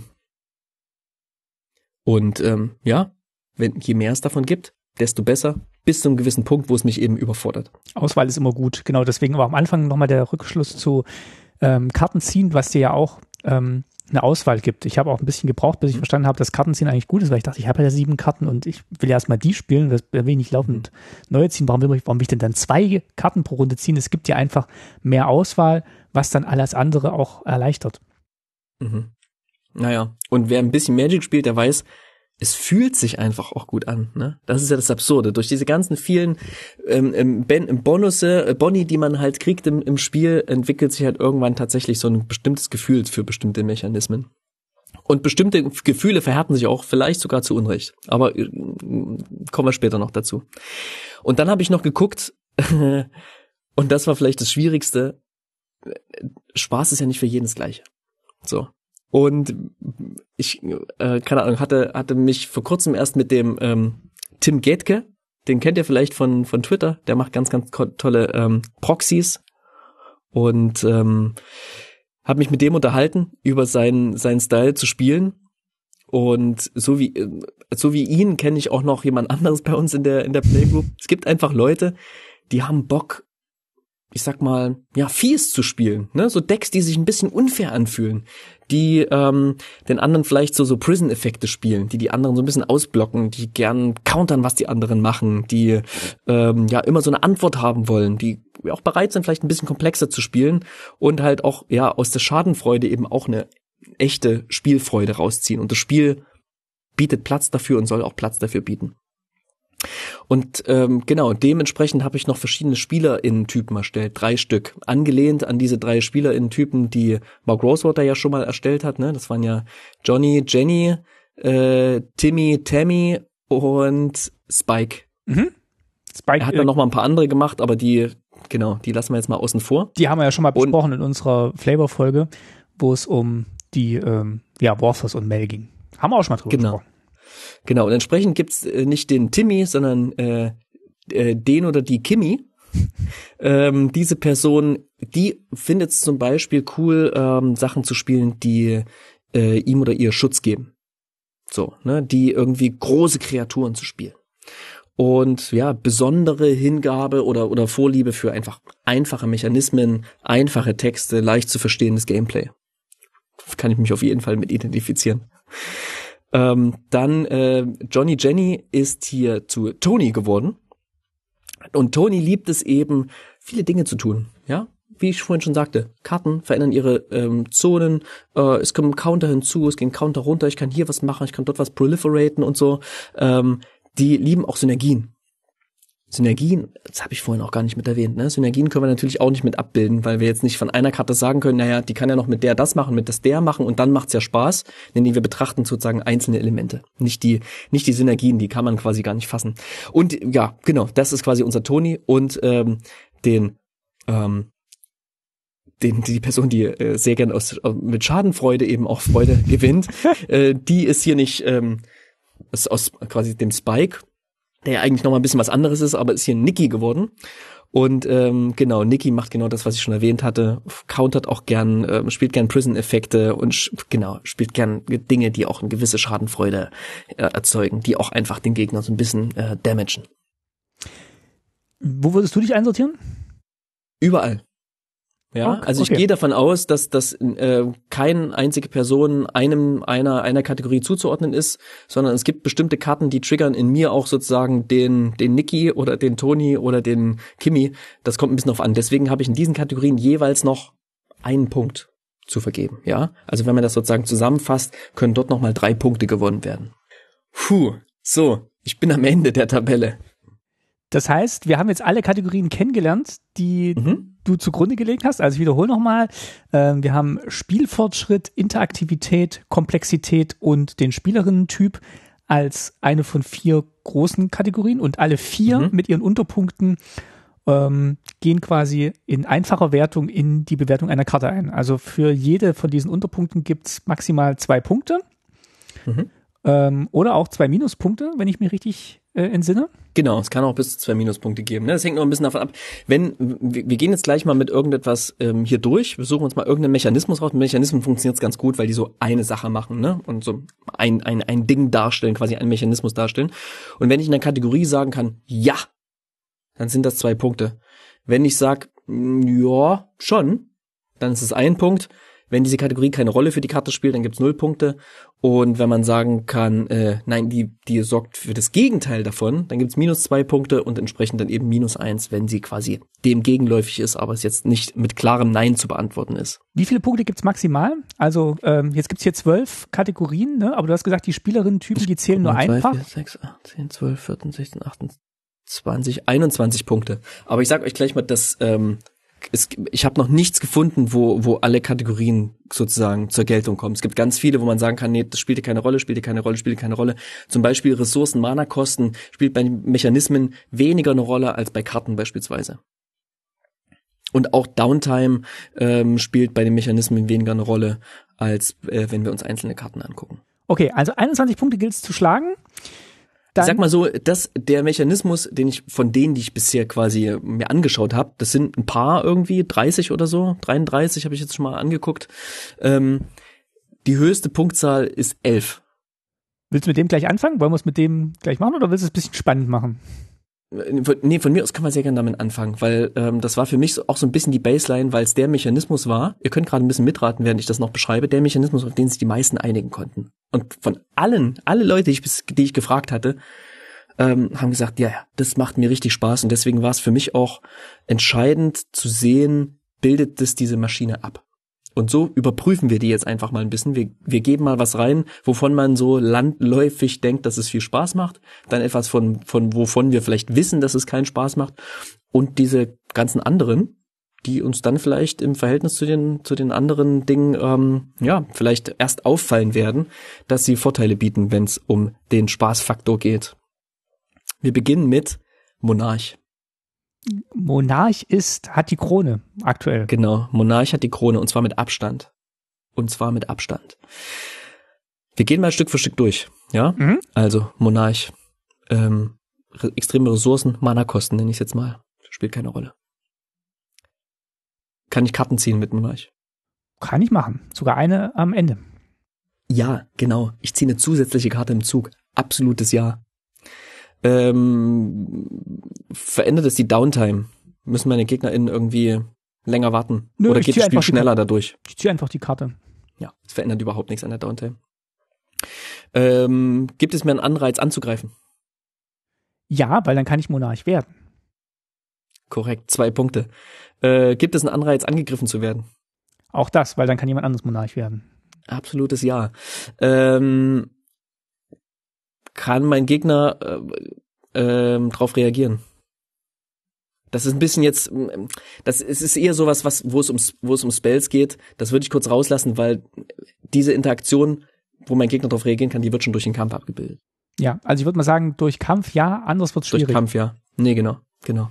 Das Emblem kann mir jetzt nicht weggenommen werden oder so. Das ist einfach eine, eine, ein Zustand, den ich als Spieler habe. Hm. Und ähm, genau, irgendeine Besonderheit, dass ich auf den Gegner reagiere damit, Mm, Ja, auch nicht. ja, ne? nicht Die. Interaktion findet hier über den Kampf statt. Komplexität, also Simplizität der Regeln. ist relativ einfach. Also ich ziehe halt noch eine zusätzliche Karte am Ende. Ich ziehe am Anfang eine und ich ziehe am Ende eine. Combat Damage, ich krieg die Krone, ziehe eine Karte. Super simpel. Zwei Punkte. Äh, Flexibilität. Muss ich kurz erinnern, wie, was das, was das aussagt, aber ist, ähm, Spiel, ich würde sagen, es gibt keine Punkte hier. Es gibt keine Ja. Flexibilität sozusagen. Also äh, wenn, wenn du so willst. du ziehst Ähm, die Karte oder du bist nicht Monarch. ja, ja, genau. Und dann der Spielerinnen-Typen-Bodus. Kimi, Ja, würde ich sagen, freut sich dann, da hat er äh, mehr äh, Sachen, die er potenziell machen kann. genau, gibt einen Punkt. Toni, Freut sich auch. Kann auch mehr machen. äh, Niki, Ähm, freut sich auch. Genau, so habe ich es auch gesehen. Genau so. Und das sind am Ende elf Punkte. Okay. Wir drehen den Regler auf elf. Das ist schon mal ein guter, guter Wert. Also das, ähm, man denkt jetzt erst 21, äh, warum hat das jetzt nicht die 21 erreicht? Oder vielleicht kannst du auch sagen, warum es nicht die 21 erreicht hat. Na, weil einfach bestimmte Sachen keine Rolle spielen. Ne? Also es gibt kein, keine bestimmten Mana-Kosten oder Ressourcen, besondere Ressourcen, ne? die irgendwie sehr hoch sind, sehr niedrig. Spielt einfach keine Rolle. Ähm, ähm, es verändert die Downtime nicht, deswegen gibt's hier auch keine, keine Punkte. Es beschleunigt das Spiel nicht, es verlangsamt das Spiel nicht. Genau. Okay. Das sind übrigens, das sind eben die Kategorien, die eher ähm, eine Rolle spielen für äh, und die für die Bewertung von Karten, von einzelnen Karten. Das heißt aber auch schon, dass ähm, sich eine Gesamtbewertung eigentlich, also 21 Punkte sehr schlecht erreichen lassen, weil halt unterschiedliche Elemente, die eine Karte spaßig machen, sich auch ein bisschen entgegenstehen. Genau. Das heißt, wir, wir denken jetzt nicht an die 21 Punkte, Mhm. sondern wir denken an die 11 von Monarch. Und überlegen dann eher, warum kommt es nicht an die Qualität oder an den Spaßfaktor von Monarch ran. Okay, ich fand es nochmal wichtig zu erwähnen, dass halt diese 21 Punkte nicht, also eigentlich gar nicht erreicht werden können, sondern dass es eigentlich verschiedene äh, Pools sind, aus denen wir den Spielspaß ziehen und sich dadurch dann quasi eher Richtung 10 oder 11 so ein Optimum rausbildet. Mhm, genau. Also ich fasse nochmal zusammen. Bei Monarch waren es drei Punkte für die für die SpielerInnen quasi, SpielerInnen-Bonus, weil es einfach jedem Spielertyp Spaß macht, was es tut. Es erfüllt irgendwie ganz, ganz viele ähm, äh, Anforderungen quasi. Es ist simpel, es sind zwei Punkte, sind wir bei fünf. Wir haben Interaktion durch den Combat, also sowohl das Angreifen wird, ähm, es gibt einen Anreiz für das Angreifen und es gibt einen Anreiz dafür angegriffen zu werden, sind nochmal vier Punkte mehr, sind wir schon bei neun. Und ich ziehe Karten. Sind wir bei elf. Sag doch mal irgendeinen anderen Mechanismus. Und dann guck mal, was mit dem passiert. Ähm, Also ein Keyword, ne? Ich bin jetzt wirklich mal mit, mit, mit Keywords durchgegangen. So, das müssen nicht nur Keywords sein. Du kannst, kannst alles sagen, kann auch keyworded irgendwas sein. ähm, jetzt ist die, jetzt ist natürlich die, die Auswahl riesig. Moment, ich überlege mir was Schönes. Du kannst auch gucken, was ich in der Tabelle schauen, was ich Nee, schon gemacht habe, dann jetzt können wir da durchgehen. Ähm, aber weil ich, da, weil ich davor nochmal drüber gestolpert bin, wie ist es denn mit äh, Ascent? Aufstieg. Ah, okay, das habe ich noch nicht. Okay. Machen wir mal. Also, sag mir noch mal, was Ascent macht. Lass es noch mal vorlesen. Ähm, also Ascent guckt quasi, wie viel Permanence du auf dem Feld hast und du kriegst dann Boni daraus. Ist vielleicht jetzt nicht so ein ist vielleicht jetzt nicht so ein einfacher Mechanismus zu bewerten, weil die äh, Effekte unterschiedlich sind. Da müsste ich vielleicht was anderes wählen. Ich oder? lese es mal vor. Aufstieg auf Deutsch. Ja. Falls du zehn oder mehr bleibende Karten kontrollierst, erhältst du für den Rest der Partie den Segen der Stadt. Krieg Quasi so einen Zustand. Aber wir können vielleicht den ersten Teil bewerten. Ich glaube, das könnte funktionieren. Ähm, du meinst, Wenn du zehn oder mehr Permanence kontrollierst. Wir gehen mal, wir gehen mal Stück für Stück durch, mal gucken, was bei rauskommt, ne? Dass es komplex ist und dass es irgendwie auch im Kopf ein bisschen wehtut, wenn man das macht, das ist, gehört irgendwie dazu, aber es ist irgendwie ganz geil. Und äh, nachher, wir, wir sammeln jetzt mal so ein paar Sachen und dann, ich habe hier auch noch ein paar so unsortierte Sachen noch hinzugefügt und dann sortieren wir das mal und dann gucken wir uns nachher mal sozusagen die Top 5 an, der Okay. Sachen, die, die irgendwie oben sind. Und äh, da kann ich euch versprechen, da sind ein paar Sachen dabei, mit denen man gar nicht so rechnet. Ähm, Ascent. Gibt es irgendwie eine bestimmte ja, Ressourcen, Mana-Kosten, Bewandtnis hier? Nicht so. Nicht so richtig, ne? Genau. Also der Effekt dann vielleicht später. Deswegen meine ich, solche diese Batching-Mechanismen sind vielleicht auch schwierig einzuordnen, weil die immer was Unterschiedliches machen. Äh, Karten ziehen. Lässt er mich Karten ziehen? Teilweise ja. Essent? Ach so. Naja, nee, du meinst jetzt Karten. Die Karten, die dich Karten ziehen lassen. Aber der Mechanismus per se lässt mich keine Karten ziehen. Das stimmt. Nee, genau. Genau. Das ist nämlich das Spannende auch an diesem Mechanismus. Ähm, das ist gar kein richtiger Mechanismus, sondern es ist eher so, der Mechanismus sagt quasi, ähm, wenn an dem Rädchen viele Permanence gedreht wird, sozusagen, wenn der ins Spiel kommt, ja, dann kriege ich einen Zustand. Das heißt, das macht erstmal überhaupt nichts per se. Ne? Die Karte könnte man könnte dann was damit machen. Erhöht die Downtime? Ähm, Glaube ich nicht. Ich sag mal minimal, man Du muss halt bis einmal 10 zählen, zählen. ja. So, genau. Das würde ich jetzt auch nicht mit Minuspunkten bewerten. Ähm, erhöht es die meine meine Lust anzugreifen oder zu blocken? Eigentlich nicht, weil ich verliere dann vielleicht meine Permanence, würde ich jetzt sagen.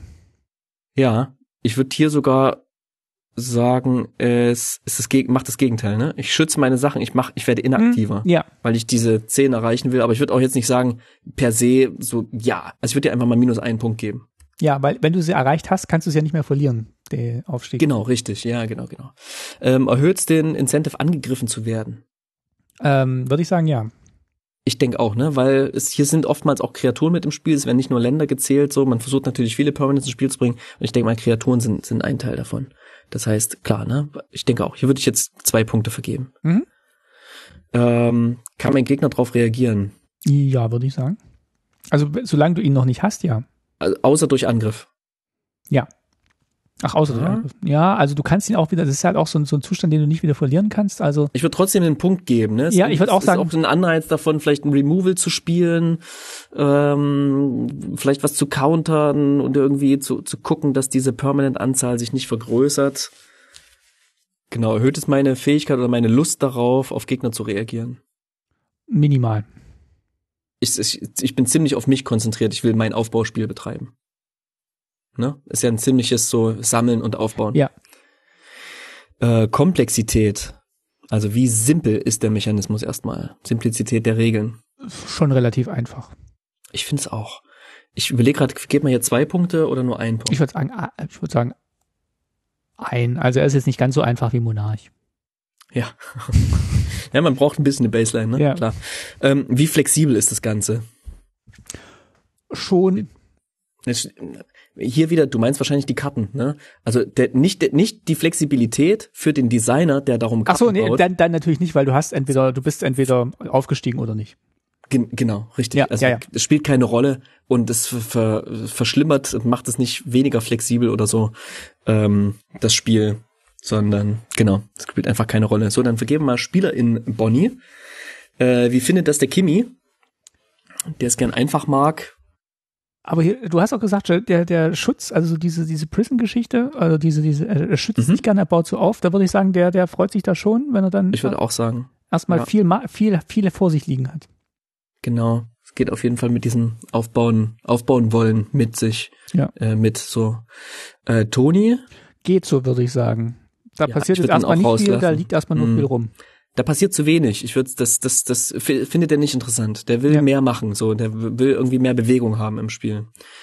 Und der Niki-Bonus, Ist auch minimal, würde ich sagen, weil der hat jetzt erstmal nicht so einen großen Effekt auf den Gegner und abhängig von der Karte, die Ascent hat, dann wiederum bei, für den. Also per se, finde ich, ist hier nur Kimi derjenige, der es irgendwie ganz geil findet.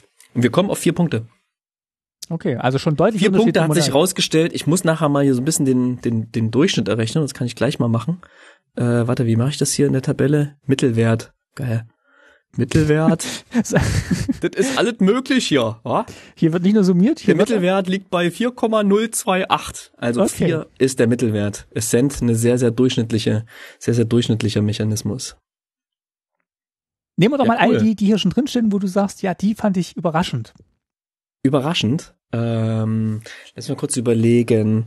Überraschend. Na, das sind natürlich die, die weit oben stehen, ne? Nicht Also, unbedingt. Vielleicht ich- ist auch eine was- nicht so tief, wie du dachtest. Ja, ja, gut über, lass mal, ich, ich hab, mh, Sagas. Sagas finde ich schön, ja. Okay, lass mal durchgehen. Ja, also Mana-Kosten per se, wie gesagt, das ist was für die, für die Kartenkategorien, das können wir hier einfach auch mal weglassen, wenn wir über die Mechanismen sprechen, so, weil eine Saga per se nicht mit einem Mana-Wert oder bestimmten Ressourcen verbunden ist, ne? Ich brauche keine, muss keine Ressourcen aufbringen, um eine Saga zu aktiv, also, ne, irgendwas, die kommt ins Spiel. So, und wie teuer die ist oder wie preiswert, das wird an anderer Stelle sozusagen bewertet. Ähm, Karten ziehen. Gibt dir natürlich so ein bisschen den Vorteil, die Effekte, die vielleicht eine Karte wert sind, im Schnitt vielleicht eine halbe Karte so ein Effekt. Ja, genau. Ich habe hier schon, also Kartenvorteil zu bewerten, ist, finde ich, eine schwierige Kiste und dann kommt man in Teufelsküche, aber wir haben hier einfach drei Effekte und wir haben jetzt sogar diese Karten, die beidseitig sind, die mir Bonnie geben, quasi erstmal als Enchantment und dann kriege ich Phase 1 und Phase 2, Kapitel 1, Kapitel 2 und dann auf der anderen Seite was, ich habe hier mal einen Punkt vergeben. Mhm. Äh, Downtime. Ja, schon ein bisschen. Also da passiert immer noch was Zusätzliches am Anfang, bis dann der Zug richtig losgeht. Dann musst du das noch machen und äh, ja. Ist ein, ist ein Spieleffekt. Ich habe es hier allerdings nicht mit negativ bewertet, weil die Effekte sozusagen, die, die ich über die, über die Sagen kenne, die sind nicht so, die sind nicht so krass. Die haben halt auch nicht so viel Platz. Die müssen da kurze Texte schreiben, da passieren keine, keine weltbewegenden Sachen. Da wird ein Counter hochgesetzt und dann wird ein Effekt ausgeführt. Ähm, kann sein, dass ich das hier falsch bewerte. Ich könnte auch eine Minus eins reinschreiben. Ich schreibe mal eine Minus eins rein. Mhm. Ähm, incentiviert das quasi einen Angriff oder einen Block? Erstmal nicht. Also der Mechanismus nicht. Nichts tun, ne? Angegriffen zu werden, dann entsprechend auch nicht. Enchantments, die liegen nebendran. Eine andere Reaktion des Gegners. Habe ich mehr Möglichkeiten, auf den Gegner zu reagieren damit oder der Gegner auf mich zu reagieren? Nee. Ist auch wieder so ein bisschen das Aufbauspiel, ne? Äh, Komplexität, Simplizität der Regeln. Der, Re der Regeln, wie die, wie die Saga funktioniert, du hast jetzt hier zwei vergeben, sehe ich. Ich würde, glaube ich, nur eins Ja. vergeben. Also ich finde es nicht so simpel. Also der Mechanismus der, der Sagen an sich, den finde ich schon ziemlich easy. Es kommt rein, ich lege eine Marke drauf und krieg einen Effekt. Nächste Runde gebe ich, lege ich noch eine Marke drauf. Aber auch wann es passiert oder so, ich finde das nicht so. Das stimmt, wann es passiert, ist tricky, ne? ja, Vorm und dann kannst du da wieder irgendwie noch was mitmachen dazwischen. Also ich würde, glaube ich, nicht. Okay, Ja, gut, wir ziehen einen Punkt ab. Flexibilität, ja, passiert halt immer, jede Saga funktioniert gleich. Also die ist, funktioniert gleich, gibt Ja. mir keine Entscheidungsmöglichkeiten, ne? Passieren halt einfach nur der Reihe nach. So, wen spricht das an? Kimi, Toni, Niki. Äh, Kimi würde ich auf jeden Fall sagen, äh, würde ich auf jeden Fall eine Eins geben. Also ist vielleicht. Mhm. Ja. Toni würde ich zwei sagen, also da passiert schon viel. Nee, ich vergebe bei den Spielertypen jeweils nur einen Punkt. Du vergibst nur einen. Okay, dann- dann- Insgesamt drei stimmt, Punkte erreicht werden können. Dann würde ich da sagen auch ein und äh, bei Niki, der der guckt dann eher ich würde sagen, dem ist es zu passiv. ja. Da haben wir insgesamt drei Punkte für Sagas. Das ist unterdurchschnittlich und das hat mich überrascht, weil ich dachte, Sagen würden besser abschneiden. Aber wie du schon gesagt hast, das ist ja natürlich auch immer ähm, bei solchen äh, sehr, sehr blumigen Mechanismen, die eigentlich nicht so, die eigentlich nicht immer den gleichen Effekt haben, auch sehr schwierig einzuordnen. Na, das Äh. große Ding ist halt, die Sagen, die sind halt einfach, die, die haben, die, das, die haben nichts mit den anderen Spielern zu tun. So, die sind halt super nicht interaktiv.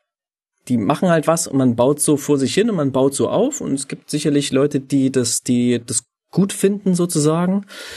Die bieten viele schöne Synergien und die bieten spielerische Vorteile quasi, weil sie so, ne, auch Kosten-Nutzen-Faktor. Aber das ist wieder eine Sache, die hat mit dem Gewinn zu tun und nicht per se mit dem Spaß. Machen wir doch mal was Praktisches, um vielleicht auch den Übergang zu reellen Karten zu machen. Ähm, ja. Ich habe äh, weiter unten, hast mich ja gebeten, noch mal ein paar Karten reinzuschreiben. Und eine davon hat zum Beispiel Trample, also äh, Trampelschaden. Lass uns doch mal so was ganz, ähm, ganz Simples und ganz Altes aus Magic äh, bewerten. Ja, ich habe ja auch Flying und sowas schon mal gemacht. Ja, Trample ist okay. Also, ähm, Trample hat, bringt keine Mana-Kosten mit sich, ähm, Trample zieht dir keine Karten, Trample verändert die Downtime nicht. Ähm, Trample will, dass du angreifst. natürlich nur was will, dass du angreifst und ich sag mal so, du wenn du halt ein großes Viech hast, was Trample hat, dann greifst du halt lieber an, wenn der Gegenüber nur ein 1-1er hat und äh, dich nicht einfach Jump blocken kann oder deinen Block abwehr, den Angriff abwehren kann, sondern das ist dann natürlich, klar, zwei Punkte. Da macht das Angreifen gleich ein bisschen mehr Spaß auch, ne? Wenn du weißt, dass was durchkommt. Ähm, angegriffen werden, verändert es irgendwie den Zustand meines Gegners, mich eher anzugreifen oder weniger anzugreifen? Nicht so. Nee, das hat mit dem Blocken nichts zu tun, die, der, der Mechanismus, ne? Der, der ist ja nur, wenn diese Kreatur quasi Combat Damage austeilt, dann kann sie das über über die Toughness der blockenden Kreatur hinaus auch auf den Spieler tun oder auf die weiterhin blockenden Kreaturen. Nee, stopp. Jetzt, jetzt, jetzt sage ich Quatsch, aber auf den Spieler sozusagen, wenn es über die Toughness der blockenden Kreaturen hinausgeht. Ähm, befördert es irgendwie dafür, dass man darauf, ähm, befördert es irgendwie, dass mein Gegner darauf reagieren kann? Oder äh, dass ich auf meinen Gegner in besonderer Weise reagieren kann? Ich würde schon, also der Gegner kann reagieren, äh, vielleicht intensiviert es eher, dass er da inter, äh, dass er interagiert, dass er vielleicht eher blockt oder eben auch nicht blockt. Also ich würde sagen, der ist schon. Nee, dass er eben, dass er nicht blockt halt eher, ne? Weil viele sagen dann, okay, der trampelt eh drüber. Oder mit mehreren blockt. Also ich glaube, das kann schon so eine so eine Block-Interaktion, äh, zumindest einen Gedankengang erzeugen. Also ich würde da jetzt glaube ich nicht so ganz neutral sein. Ich würde glaube ich schon sagen, das ist eins. Dann, genau, es intensiviert Angriff Block, das habe ich ja vorhin schon mit zwei, zwei Punkten Ja, okay, gut. Achso, du meinst ähm, jetzt Reaktion außerhalb vom Kampf. Nee, dann. Außerhalb vom Kampf, ja, ja, genau, außerhalb vom Kampf. Wahrscheinlich nicht. Oder doch, also, ja, also, es ist schwierig, weil vielleicht sagt er, okay, ich, ich muss den jetzt äh, rausnehmen, diese Kreatur, mit meinem äh, einen Removal-Spell, den ich habe, weil der macht mir sonst jede Runde Schaden. Vielleicht lockt es dann auch so ein bisschen die Interaktion heraus. Ja, wenn du willst, dann hau ich ja noch einen Punkt drauf. Ich würde einen Punkt geben. Okay, gut. Ähm, Simplizität der Regeln. Ist relativ einfach. Auf jeden Fall. Nicht immer in Verbindung mit allen möglichen anderen Regeln, die noch auf der Karte mitstehen können, so, aber sie, sie an sich äh, schon. Also mir war zumindest auch als blutiger Anfänger irgendwie klar, was das, was das macht. Ich würde Im Deutschen steht ja sogar verursacht Trampelschaden. Ich würde aber nur einen Punkt geben, nicht, nicht zwei, weil du musst ja schon noch ein bisschen rechnen. Also wenn du bis 10 zählen musst und das ist ein ah. Punkt. Na gut. Ne, zwei Punkte. Na gut. Sorry. ähm, Flexibilität. Nee, das ist Trampel macht Trampel. Ja. Ich gibt dir keine Auswahlmöglichkeiten oder so. Das, das macht die Karte nicht flexibler.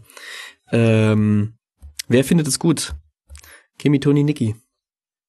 Zu gewinnen finden alle gut, ja. Mit Schaden durchkommen finden alle gut. Aber welchem Spielertyp entspricht Trampelschaden am ehesten? Ich würde schon sagen, Kimi und Toni. Ich hätte bei Toni, glaube ich, auch noch einen Punkt gegeben.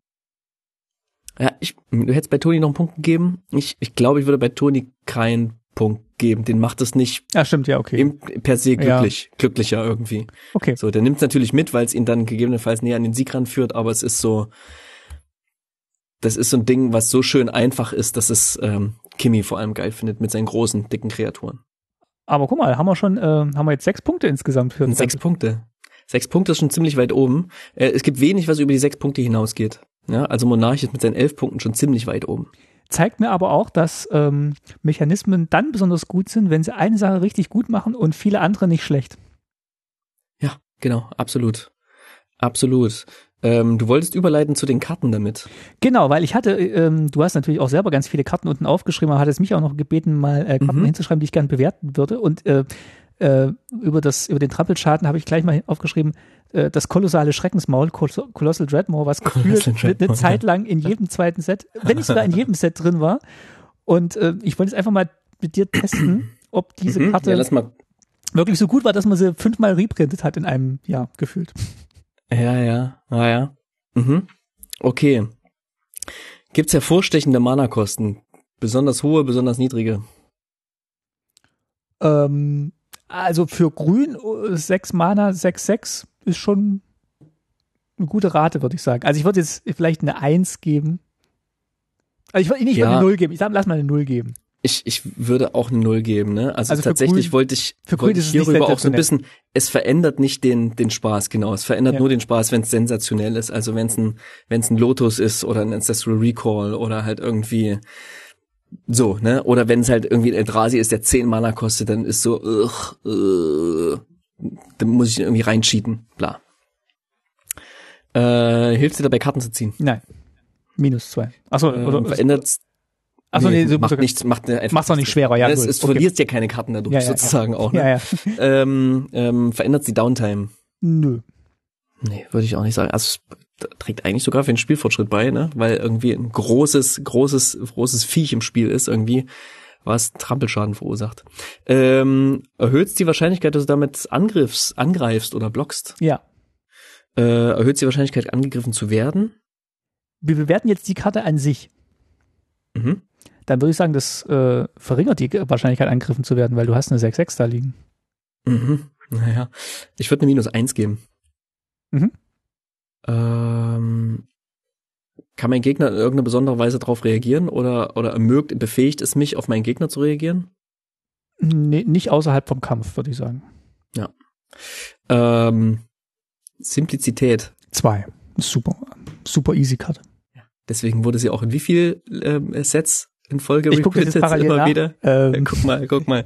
Macht es mich flexibler? Es ist flexibel auszuspielen. Kann ich eine schöne Entscheidung treffen oder so, wenn ich sie ausspiele? Eigentlich nicht. Nee. Und wer findet es gut? Kimi, Toni, Niki. Also Gefühlt keiner. Gefühlt findet es niemand gut. doch, alles super. Doch, auf jeden Fall. Äh, Kimi findet es auf jeden Fall gut. Das ist eine ziemliche Baseline-Karte, vier Punkte. Ist äh, insgesamt äh, sechsmal reprintet worden. Mm, Dann würde ich gerne auf eine Karte eingehen, die mich ein bisschen überrascht hat im positiven Sinne. Und zwar, von der hört man immer wieder, ähm, wird immer wieder in Podcasts erwähnt, auch in unserem, äh, und das ist das Secret Rendezvous. Mhm. Im, Im Deutschen die heimliche Verabredung. Ich Okay. lese mal kurz vor, was die Karte macht. Hätte man vielleicht auch beim Colossal Dreadmore mal kurz machen sollen. Colossal Dreadmore ist eine 6-6 für vier und äh, zwei Grüne, also sechs Mana. Eine Common und die verursacht Trampelschaden. Hab ich was vergessen? Nee, ist Nee, ne? einfach, ist und hat einfach, Flavortext. ist einfach eine super Karte, die, die gefühlt für ein ganzes Jahrzehnt steht. Trampelt der Dino, ja. Ähm, so, jetzt, und jetzt die heimliche Verabredung. die heimliche Verabredung. Genau, eine heimliche Verabredung ist eine Hexerei aus Strixhaven, ein Ankommen. Die kostet eins, weiß-weiß, also insgesamt drei Mana. Und macht folgendes. Du und ein Gegner deiner Wahl zieht je drei Karten. Du ziehst drei Karten. Und jemand, der mitspielt, zieht drei Karten. Mhm. Das klingt schon mal ganz gut, wenn du an die ganzen Spaßkategorien so äh, denkst. Jetzt gehen wir mal der Reihe nach durch. Hat die irgendeine besondere Mana-Kosten? Spektakuläre, spaßbringende Mana-Kosten? Ich sag erstmal nein. Das spielt keine, ich find's nicht krass außergewöhnlich hier. Ne? Wenn man so, es ist ein bisschen eine schwierige Kategorie, weil ich eigentlich gar nicht so den, den, den, den, den Spielwert beschreiben möchte, sondern eher machen mir die Mana-Kosten hier in irgendeiner Form besonderen Spaß oder dämpfen sie meinen Spaß. Ich würde schon eine Eins geben, weil guck mal, für ein Mana werden zwei Karten gezogen am Tisch. Okay, okay, wenn man so betrachtet, ja, finde ich interessant, finde ich sehr interessant. Also für, oder für drei Mana werden sechs Karten gezogen. Das ist schon, das Gut, ist okay. schon un ungewöhnlich. Ja, ich respektiere diese Einschätzung. die Maschine sagt eins. Würde ich sagen, ja. Der Affe Karten- wackelt so ein bisschen hinten. Befähigt mich, die Karte Karten zu ziehen. Auf jeden Fall, zwei. Zwei Punkte. Verändert sie die Downtime am Tisch. Nö, nicht, nicht. Es werden Karten von der Bibliothek runtergenommen. Ja. Ähm, hat die irgendwas Hm. mit Angreifen, Mhm. Kämpfen, irgendwas zu tun? Nee, ne? Spielt keine Rolle. Ähm, kann mein Gegner in irgendeiner Weise drauf, auf besondere Art und Weise reagieren oder befähigt mich, die Karte auf den Gegner zu reagieren? Also Multiplayer können natürlich die Leute dann argumentieren, wen du auswählst als zweiten Spieler. Also es könnte so eine Interaktion herausrufen, aber der- erstmal nicht. Ne, Die Karte nicht. Das Karte ist so ein bisschen, ne, die Formulierung ist hier ein bisschen schwierig. Die, die Karte sorgt dafür, dass ich mit einem Gegner interagiere. Denn ich muss einen wählen, der auch drei Karten zieht. Ja. Es steht auf der Karte drauf, bitte interagiere jetzt mit einem Gegner und schenke dieser Person drei Karten. Ja, okay. Und dann wird diskutiert, wer es sein darf. Oder es wird gefeilscht. Oder es wird irgendwie alte Schulden beglichen. Oder was auch immer. Finde ich unfassbar gut, denn also ich spiele ja auch lieber ähm, weniger oder betreibe die Politik am Tisch weniger durch Drohgebärden als vielmehr durch ähm, Geschenke. Zu verlieren. Da gibt's ja, gibt's ja unterschiedliche Spielertypen. Gibt's ja, ja unterschiedliche Ja. Spielertypen, ne? Ähm, ähm, Simplizität der Karte. Relativ einfach. Es ist super einfach. Ich meine, es hat anderthalb Zeilen Text. Zwei Leute ziehen drei Karten. So, einer davon bist du. äh, Flexibilität. Ja. Multiplayer in Mind, ne? Wir haben die Flexibilität, wenn man zu zweit spielt, ist nicht so groß, nicht so viel Flexibilität da, aber wir denken ja so ein bisschen an Multiplayer, auch an Commander und da gibt's natürlich viele Möglichkeiten, jemanden zu beschenken. Vielleicht eine Eins dann doch, weil Hexerei. Okay, gut, ja, ich mach eins. Schade. Das war gerade ein sehr hoher Zahlenwert schon. Ja, am ja, aber ist immer noch sehr gut. Ähm, Spielerinnen-Typen-Bodus. Wem macht das Ding Spaß?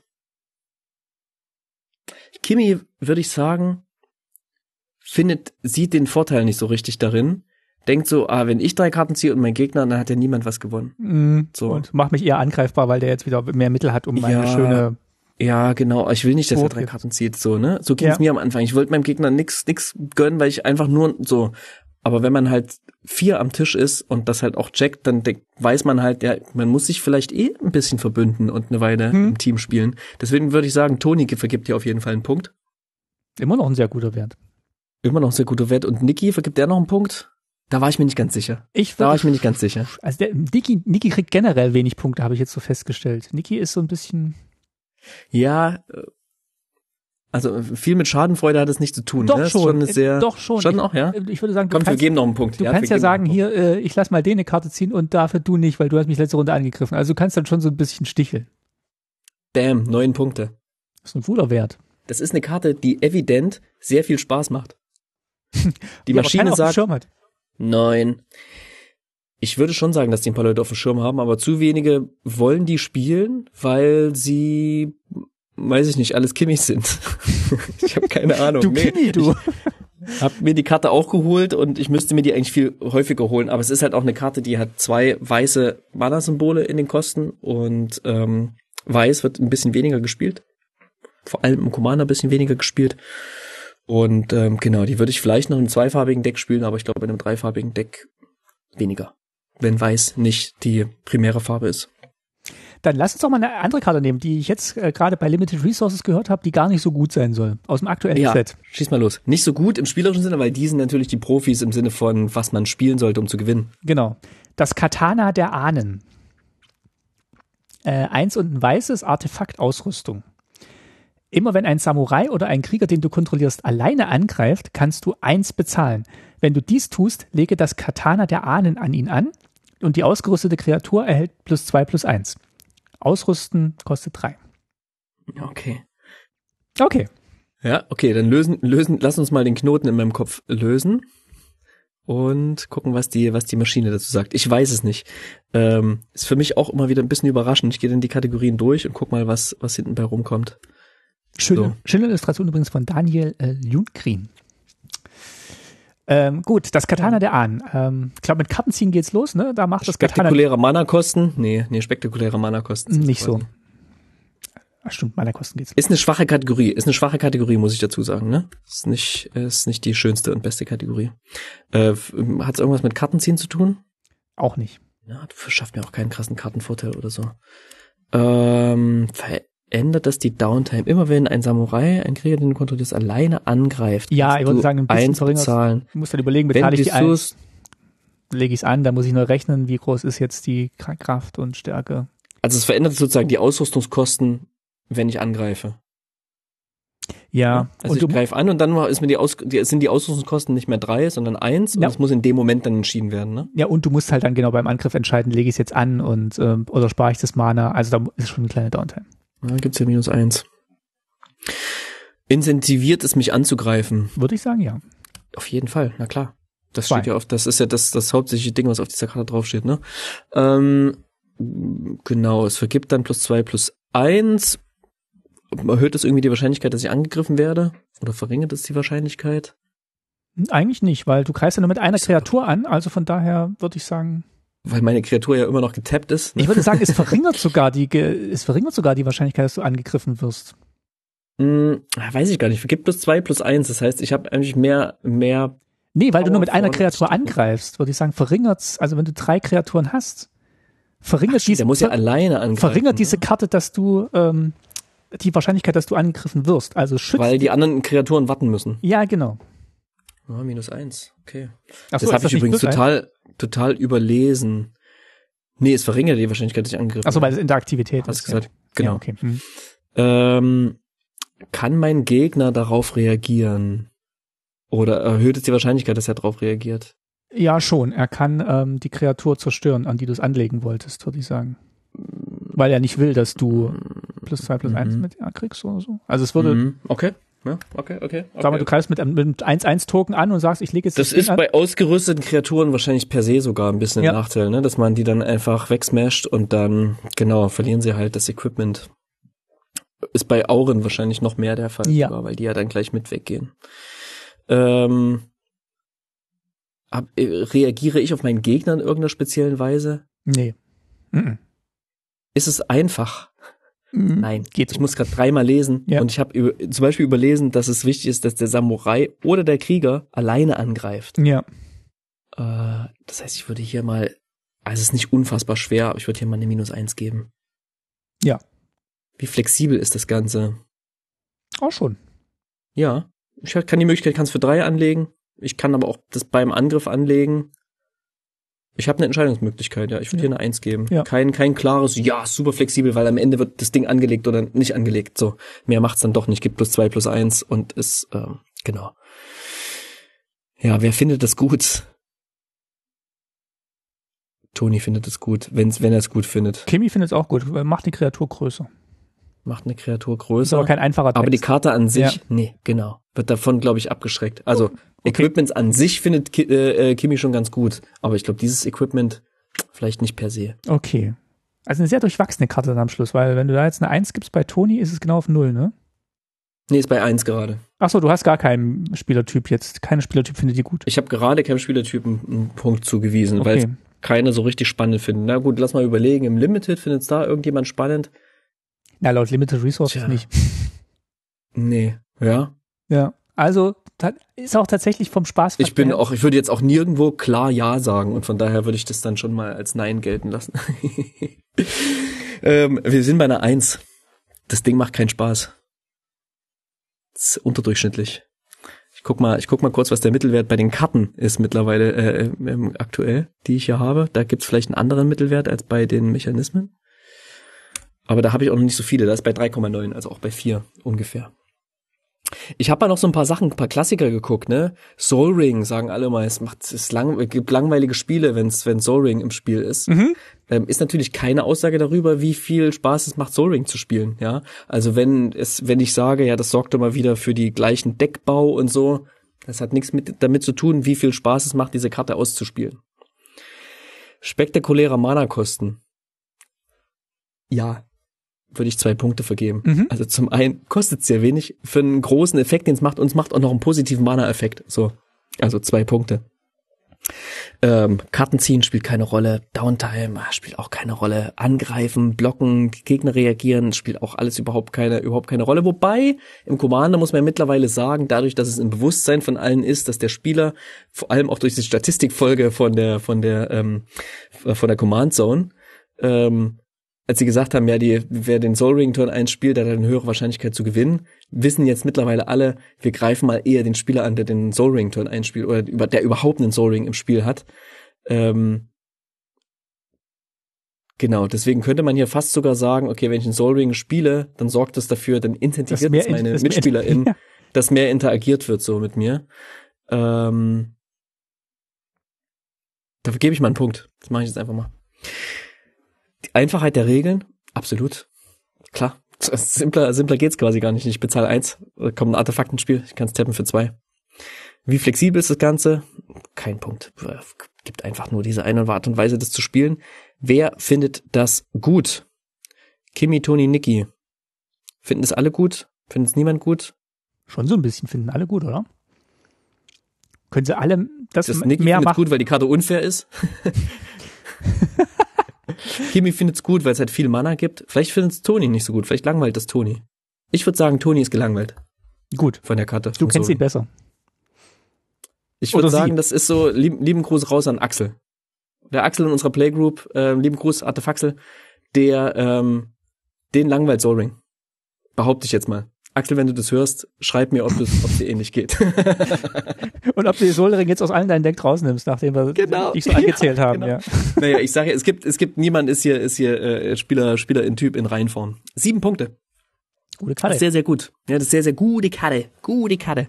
Ancestral Recall bin ich auch bei sieben Punkten gelandet. Juti. Ohne jetzt weiter zu erwähnen, wie viele Punkte ich in welcher Kategorie vergeben habe, stelle ich jetzt einfach mal so ein bisschen meine Top 5 ähm, Top 5, Top 6 ähm, vor. Wie gesagt, bei den Karten habe ich nicht so viele äh, getestet mittlerweile, ähm, nur ein paar. Wenn ihr mehr Details sehen wollt, schaut euch die Tabelle selber mal an und probiert die vielleicht selber mal ein bisschen aus und guckt, ob das, ob das alles Sinn macht und gebt mir Feedback dazu. Also ganz oben habe ich ja schon erwähnt, Monarch mit, mit äh, ungeschlagenen elf Punkten. Darunter auf Platz zwei bin ich rausgekommen mit Cycling. Auch schön. Ist ja auch ein Evergreen, Evergreen-Mechanismus, der immer wieder kommt. Wie heißt es auf Deutsch gleich nochmal? Umwandlung auf Deutsch. Ja, natürlich. Äh, sieben Punkte. Gut. Und dann, dann kommen äh, vier Karten, die auf sechs Punkte sind. Und da waren kleine Überraschungen für mich dabei. Was mich wenig überrascht hat, war Raid, Überfall, Mhm. weil es eben so stark zum, zum Angreifen motiviert. Und ist auch ein Mechanismus, der wird wiederkommen und immer wiederkommen. Den finden die Wizards-Leute auch richtig gut. Dann hat mich überrascht, äh, Flash ist da oben.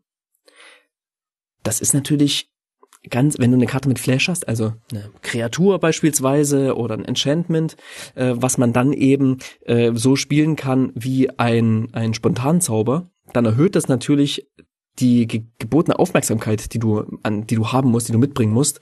Wann spielst du diese Karte? Wann hältst du die zurück? Wann interagierst du wie mit dem? Ähm, äh, wann bringst du die ins Spiel, um mit dem Gegner eben zu interagieren? Also das ist ähm, ja deutlich interaktiver als eine Karte ohne Flash. Aber sag mal so, ist nicht überraschend, dass du von Flash überrascht wurdest. Da geht's ja, geht's ja wie vielen Magic-Spielerinnen. Definitiv. Damit hat keiner Ähm, gerechnet. Und das ist ja auch das, was äh, anscheinend diesen hohen Wert dann ausmacht, dass es halt eine hohe Interaktivität erzeugt und äh, ja, so ein bisschen das Spiel lebendig macht. Dann, äh, Trample hatten wir vorhin schon, ist auch auf sechs Punkte gelandet. Menace ist auch noch relativ hoch ähm, gelandet. Menace, Bedrohlichkeit, nee, nicht Bedrohlichkeit, ähm, Doch, bedrohlich. bedrohlich. Äh, genau, also hat natürlich auch irgendwie total viel mit dem Kampf zu tun, macht was sehr gut, aber ähm, genau, schadet sozusagen anderen Kategorien nicht. Deswegen gibt's hier sechs Punkte. Ähm, eine Kategorie, die ja viele auch noch so als den Liebling bezeichnen, Flashback, hat, hat fünf Punkte bekommen. Ich habe auch äh, geguckt, wo Flying landet. Ja, fliegend, auch ein super simpler Mechanismus, eben auch die Baseline und deswegen auch Baseline vier Punkte. Noch ein bisschen überdurchschnittlich waren Landfall Mhm. ähm, oder einfach die Möglichkeit äh, zu ein, ein, ein, ein zum Beispiel ein Counterspell zu spielen. Oder den Jutsu aus dem aktuellen Set. Sehe ich auch gerade. Oder den Jutsu aus dem aktuellen Set, genau. Ist halt nicht so richtig der einfachste Mechanismus, aber genau, ähm, incentiviert mich einfach anzugreifen. Ich muss gucken, wann ich das wie mache. Ich muss gucken, wie reagiert mein Gegner. Ich muss dann entsprechend darauf reagieren oder vielleicht sogar ähm, im ganz ähm, menschlichen Sinn, sozusagen beim, beim, bei der Interaktion am Tisch gesprochen, ich muss irgendwie ein bisschen bluffen, ich greife hier an und so, da kommt schon kein Ninjutsu. Oder ich muss eben mit vielen angreifen, dass auf jeden Fall ähm, eine Kreatur durchkommt quasi, um dann eben den Jutsu spielen zu können die ist nicht die einfach, der ist nicht der einfachste Mechanismus, deswegen gibt's da, deswegen gibt's da Abstriche. Aber ich habe eben eine gewisse Flexibilität, deswegen komme ich bei fünf Punkten raus. Wenn man durchgeht, vielleicht rankt das sogar noch ein bisschen, noch ein bisschen höher, wer weiß. Also nichts ist hier in Stein gemeißelt, aber es gibt einem schon mal eine ganz gute, eine ganz gute Richtung vor. Unterdurchschnittlich ähm, waren, damit wollte ich natürlich auch testen, äh, Annihilator. Ja, kennt ihr, haben diese riesen Eldrasis, ich greife jemanden an und äh, im Angriff quasi so auf den Angriff-Trigger muss mein Gegner schon äh, x Karten opfern.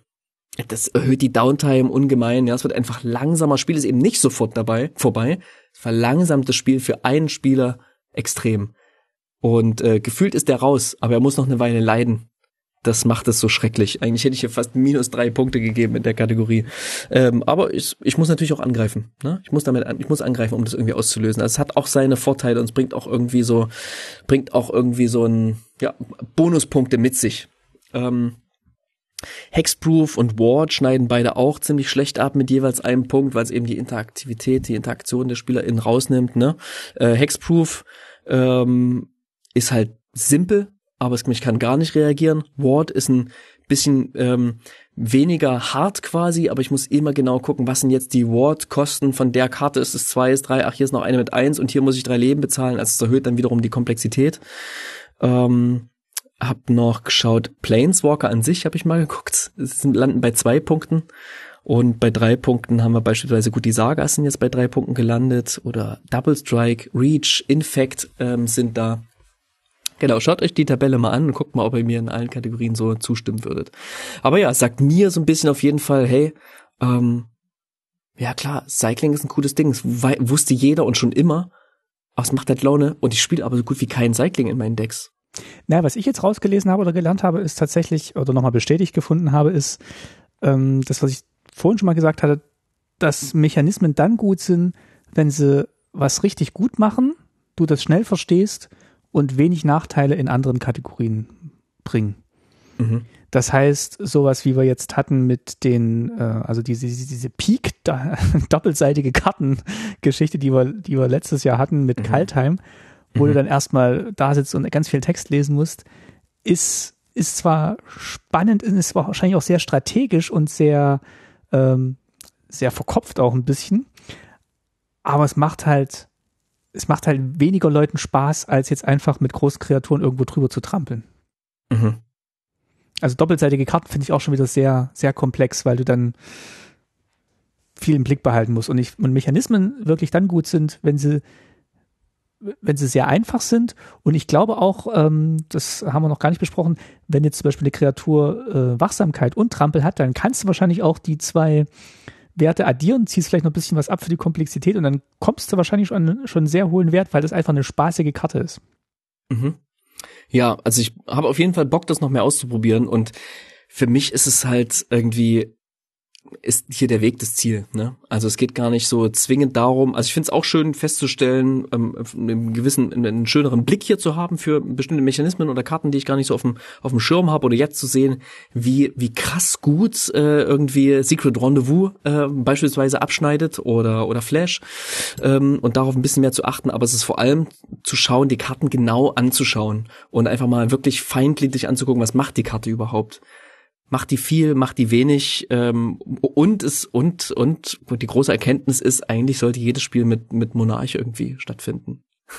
es gibt ja die Spielvariante, die hatten wir in unseren Spielvarianten Folge auch, wo man einfach mit dem Monarch in der Tischmitte liegend anfängt. Das heißt, es muss kein Spieler sozusagen die Karte ähm, oder den den Monarchen an sich über eine Karte ins Spiel bringen, sondern das ist einfach da und wer als erstes Schaden austeilt, kriegt halt einfach den Monarchen und daraufhin ist das Ding im Spiel und dann wird Ping-Pong gespielt damit.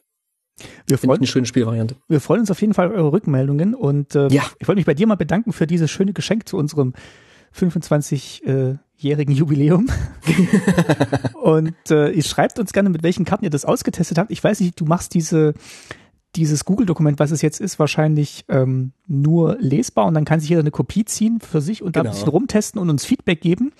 Ja, vielleicht mache ich sogar die Kommentarfunktion an, dann, dann können wir irgendwie direkt im, können wir direkt im Dokument ein bisschen kommentieren und einfach das als, als äh, kleine Kommentarfunktion nutzen, wo ich, wo wir überall vermeintlich daneben gelegen haben.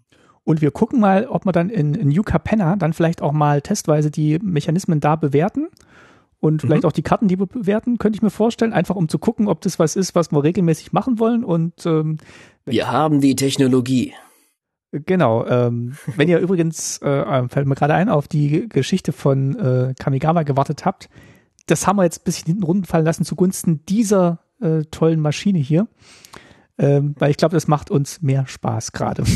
Hey, ich hoffe inständig, dass ich niemanden damit gelangweilt habe. Ich weiß, das ist ganz schön, dass man da ganz schön sich den Kopf zerbrechen kann, aber das ist, finde ich, auch der Spaß von Magic, dass man ja, Ah, ich dass hatte, man, dass ich man hatte, einfach so nie, für nichts mehr anderes Hirnkapazitäten hat, sondern halt voll von diesem Spiel verschlungen wird.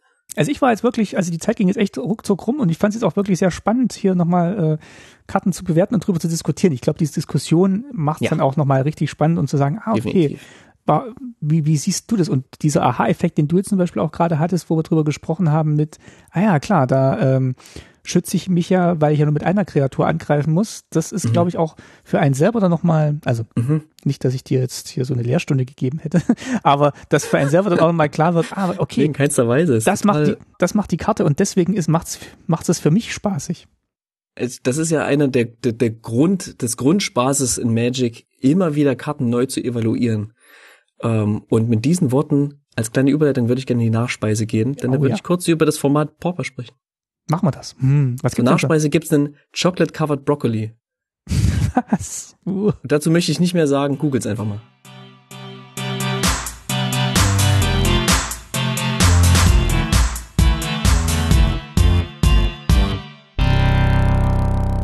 Haben wir ganz schön viel zu verdauen jetzt erstmal. Ich erkläre es ganz kurz. Der Chocolate Covered Broccoli ist ein, ist ein, ein Sinnbild aus dem Game Design und beschreibt eigentlich ein bisschen schiefgegangenes äh, Game Design. Ich habe den gesunden Brokkoli, beispielsweise ein Lerninhalt. Ich möchte ein Spiel machen, wo die, wo die Kinder einen gewissen Lerninhalt bekommen, ja.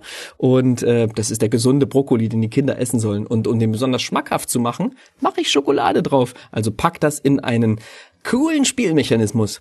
Das eine hat dann mit dem anderen nichts zu tun. Beispielsweise sind das diese viele Vielzahl von Quizzes, die man so als Spieler ähm, vorgelegt bekommt, wo man eigentlich keinen Spielspaß hat, sondern die ganze Zeit nur lernt, was man alles nicht weiß oder darin bestätigt wird in den Dingen, die man eh schon wusste. Das ist ein Chocolate Covered Broccoli. Guten Appetit.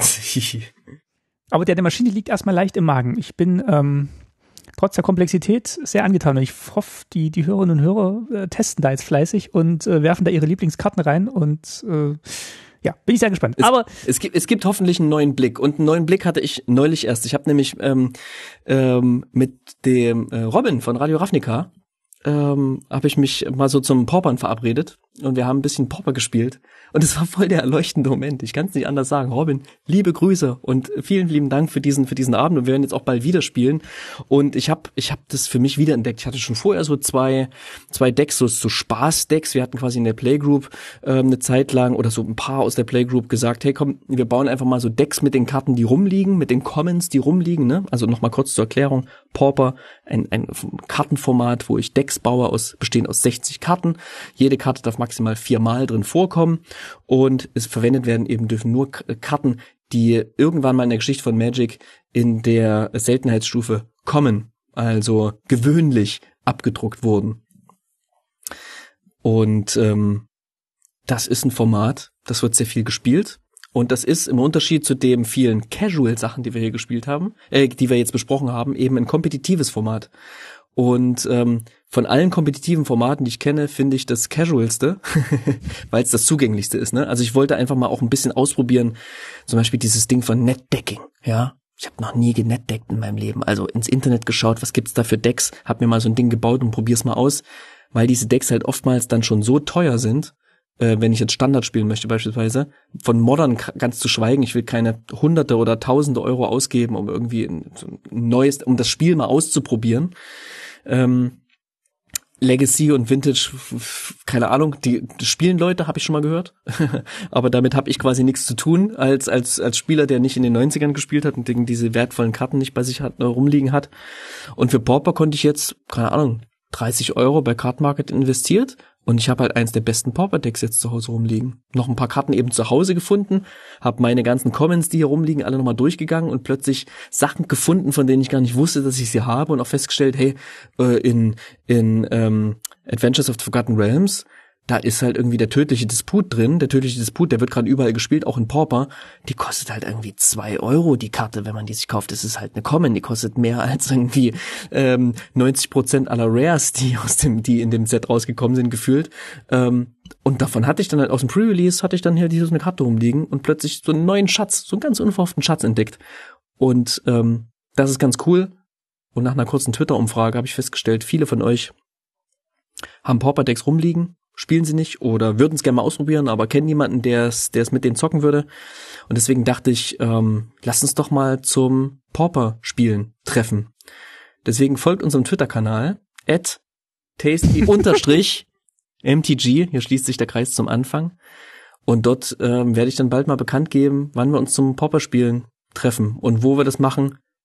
Natürlich digital und über Spelltable, denn das ist ja das Problem. In der physischen Umgebung finden sich nicht genug Leute, aber ja, Spelltable macht es möglich, dass wir eben über die Welt hinweg verstreut gemeinsam paupern können und mal ausprobieren können, wie es funktioniert. Genau, da Ganz wo casual sitzt, in Decks. der, in der weiten Welt. Genau, wir können natürlich ganz casual Decks ausprobieren, die einfach aus den herumliegenden Karten entstanden sind. Oder halt tatsächlich auch, und da habe ich Lust drauf, einfach mal die kompetitiven Decks, von denen ich jetzt eben auch eins habe, wo ich irgendwie auch so ein bisschen stolz bin, so, so ein Ding bei mir rumliegen zu haben. Genau, behaltet unseren Twitter-Kanal im Auge und folgt uns äh, gerne, wenn ihr es noch nicht tut und schreibt uns auch gerne da eure Kommentare zur Maschine, wenn euch das Google-Dokument erstmal abschreckt. Wie fandet ihr die Folge? Hat es euch gefallen? Ähm, ähm, wir haben mal was äh, probiert und ich danke dir nochmal ganz herzlich, Geist, dass du ähm, ja sowas Tolles vorbereitet hast für Ich hoffe, diese ich habe Folge. dich nicht totgequasselt. Nein, Äh, ich fand es äh, jetzt im Reden noch, noch viel spannender als die erste Idee, als du es mir gepitcht hast. Also wunder, wunderbar. Ähm, Freue ich mich. Richtig, richtig schön. Und ähm, ja, dann bedanke ich mich jetzt erstmal bei dir und bei euch für ja, fürs Zuhören, bei euch natürlich, fürs Zuhören für 25 Folgen und während 25 Folgen ganz, ganz toll. Ja, es sind ja echt schon ein paar von der ersten Folge dabei. Und ähm, ein paar, die ganz neu erst dazugekommen sind, was irgendwie super, super cool ist. Äh, wir kriegen immer wieder Face Feedback bei, bei Twitter und es macht uns Spaß und es motiviert uns dazu, weiterzumachen. Und zum Abschluss habe ich noch einen kleinen, kleinen Mini, Mini-Gimmick, den wir zur 25. Folge mal raushauen können. Mhm. Ähm, ihr kennt ja unseren Intro-Track. Das ist ein vollständiger Track, von dem wir euch immer nur so ein paar kleine Schnipsel vorspielen. Und zum Abschluss spielen wir euch den einmal komplett vor. Den hast du gar auch gemacht, ne? Den habe ich auch gemacht, genau. Ja, äh, ein Original für euch jetzt zum, äh, zum Mitschneiden. Das war ein Track, wo eigentlich mal irgendwann, irgendwann, irgendjemand mal einen Text dazu schreiben sollte und vielleicht mal irgendwie ähm, verbal, akustisch damit interagieren sollte. Dazu ist es nie gekommen, deswegen ist es ein Instrumental geblieben und quasi das Intro von Tasty geworden. Wenn ihr euch berufen fühlt, dazu einen coolen Magic-Text dazu zu schreiben, meldet euch, da machen wir was. Okay, dann äh, sind, sind wir jetzt ruhig und sp wir spielen jetzt den Track. Viel Spaß, tschüss und bis bald.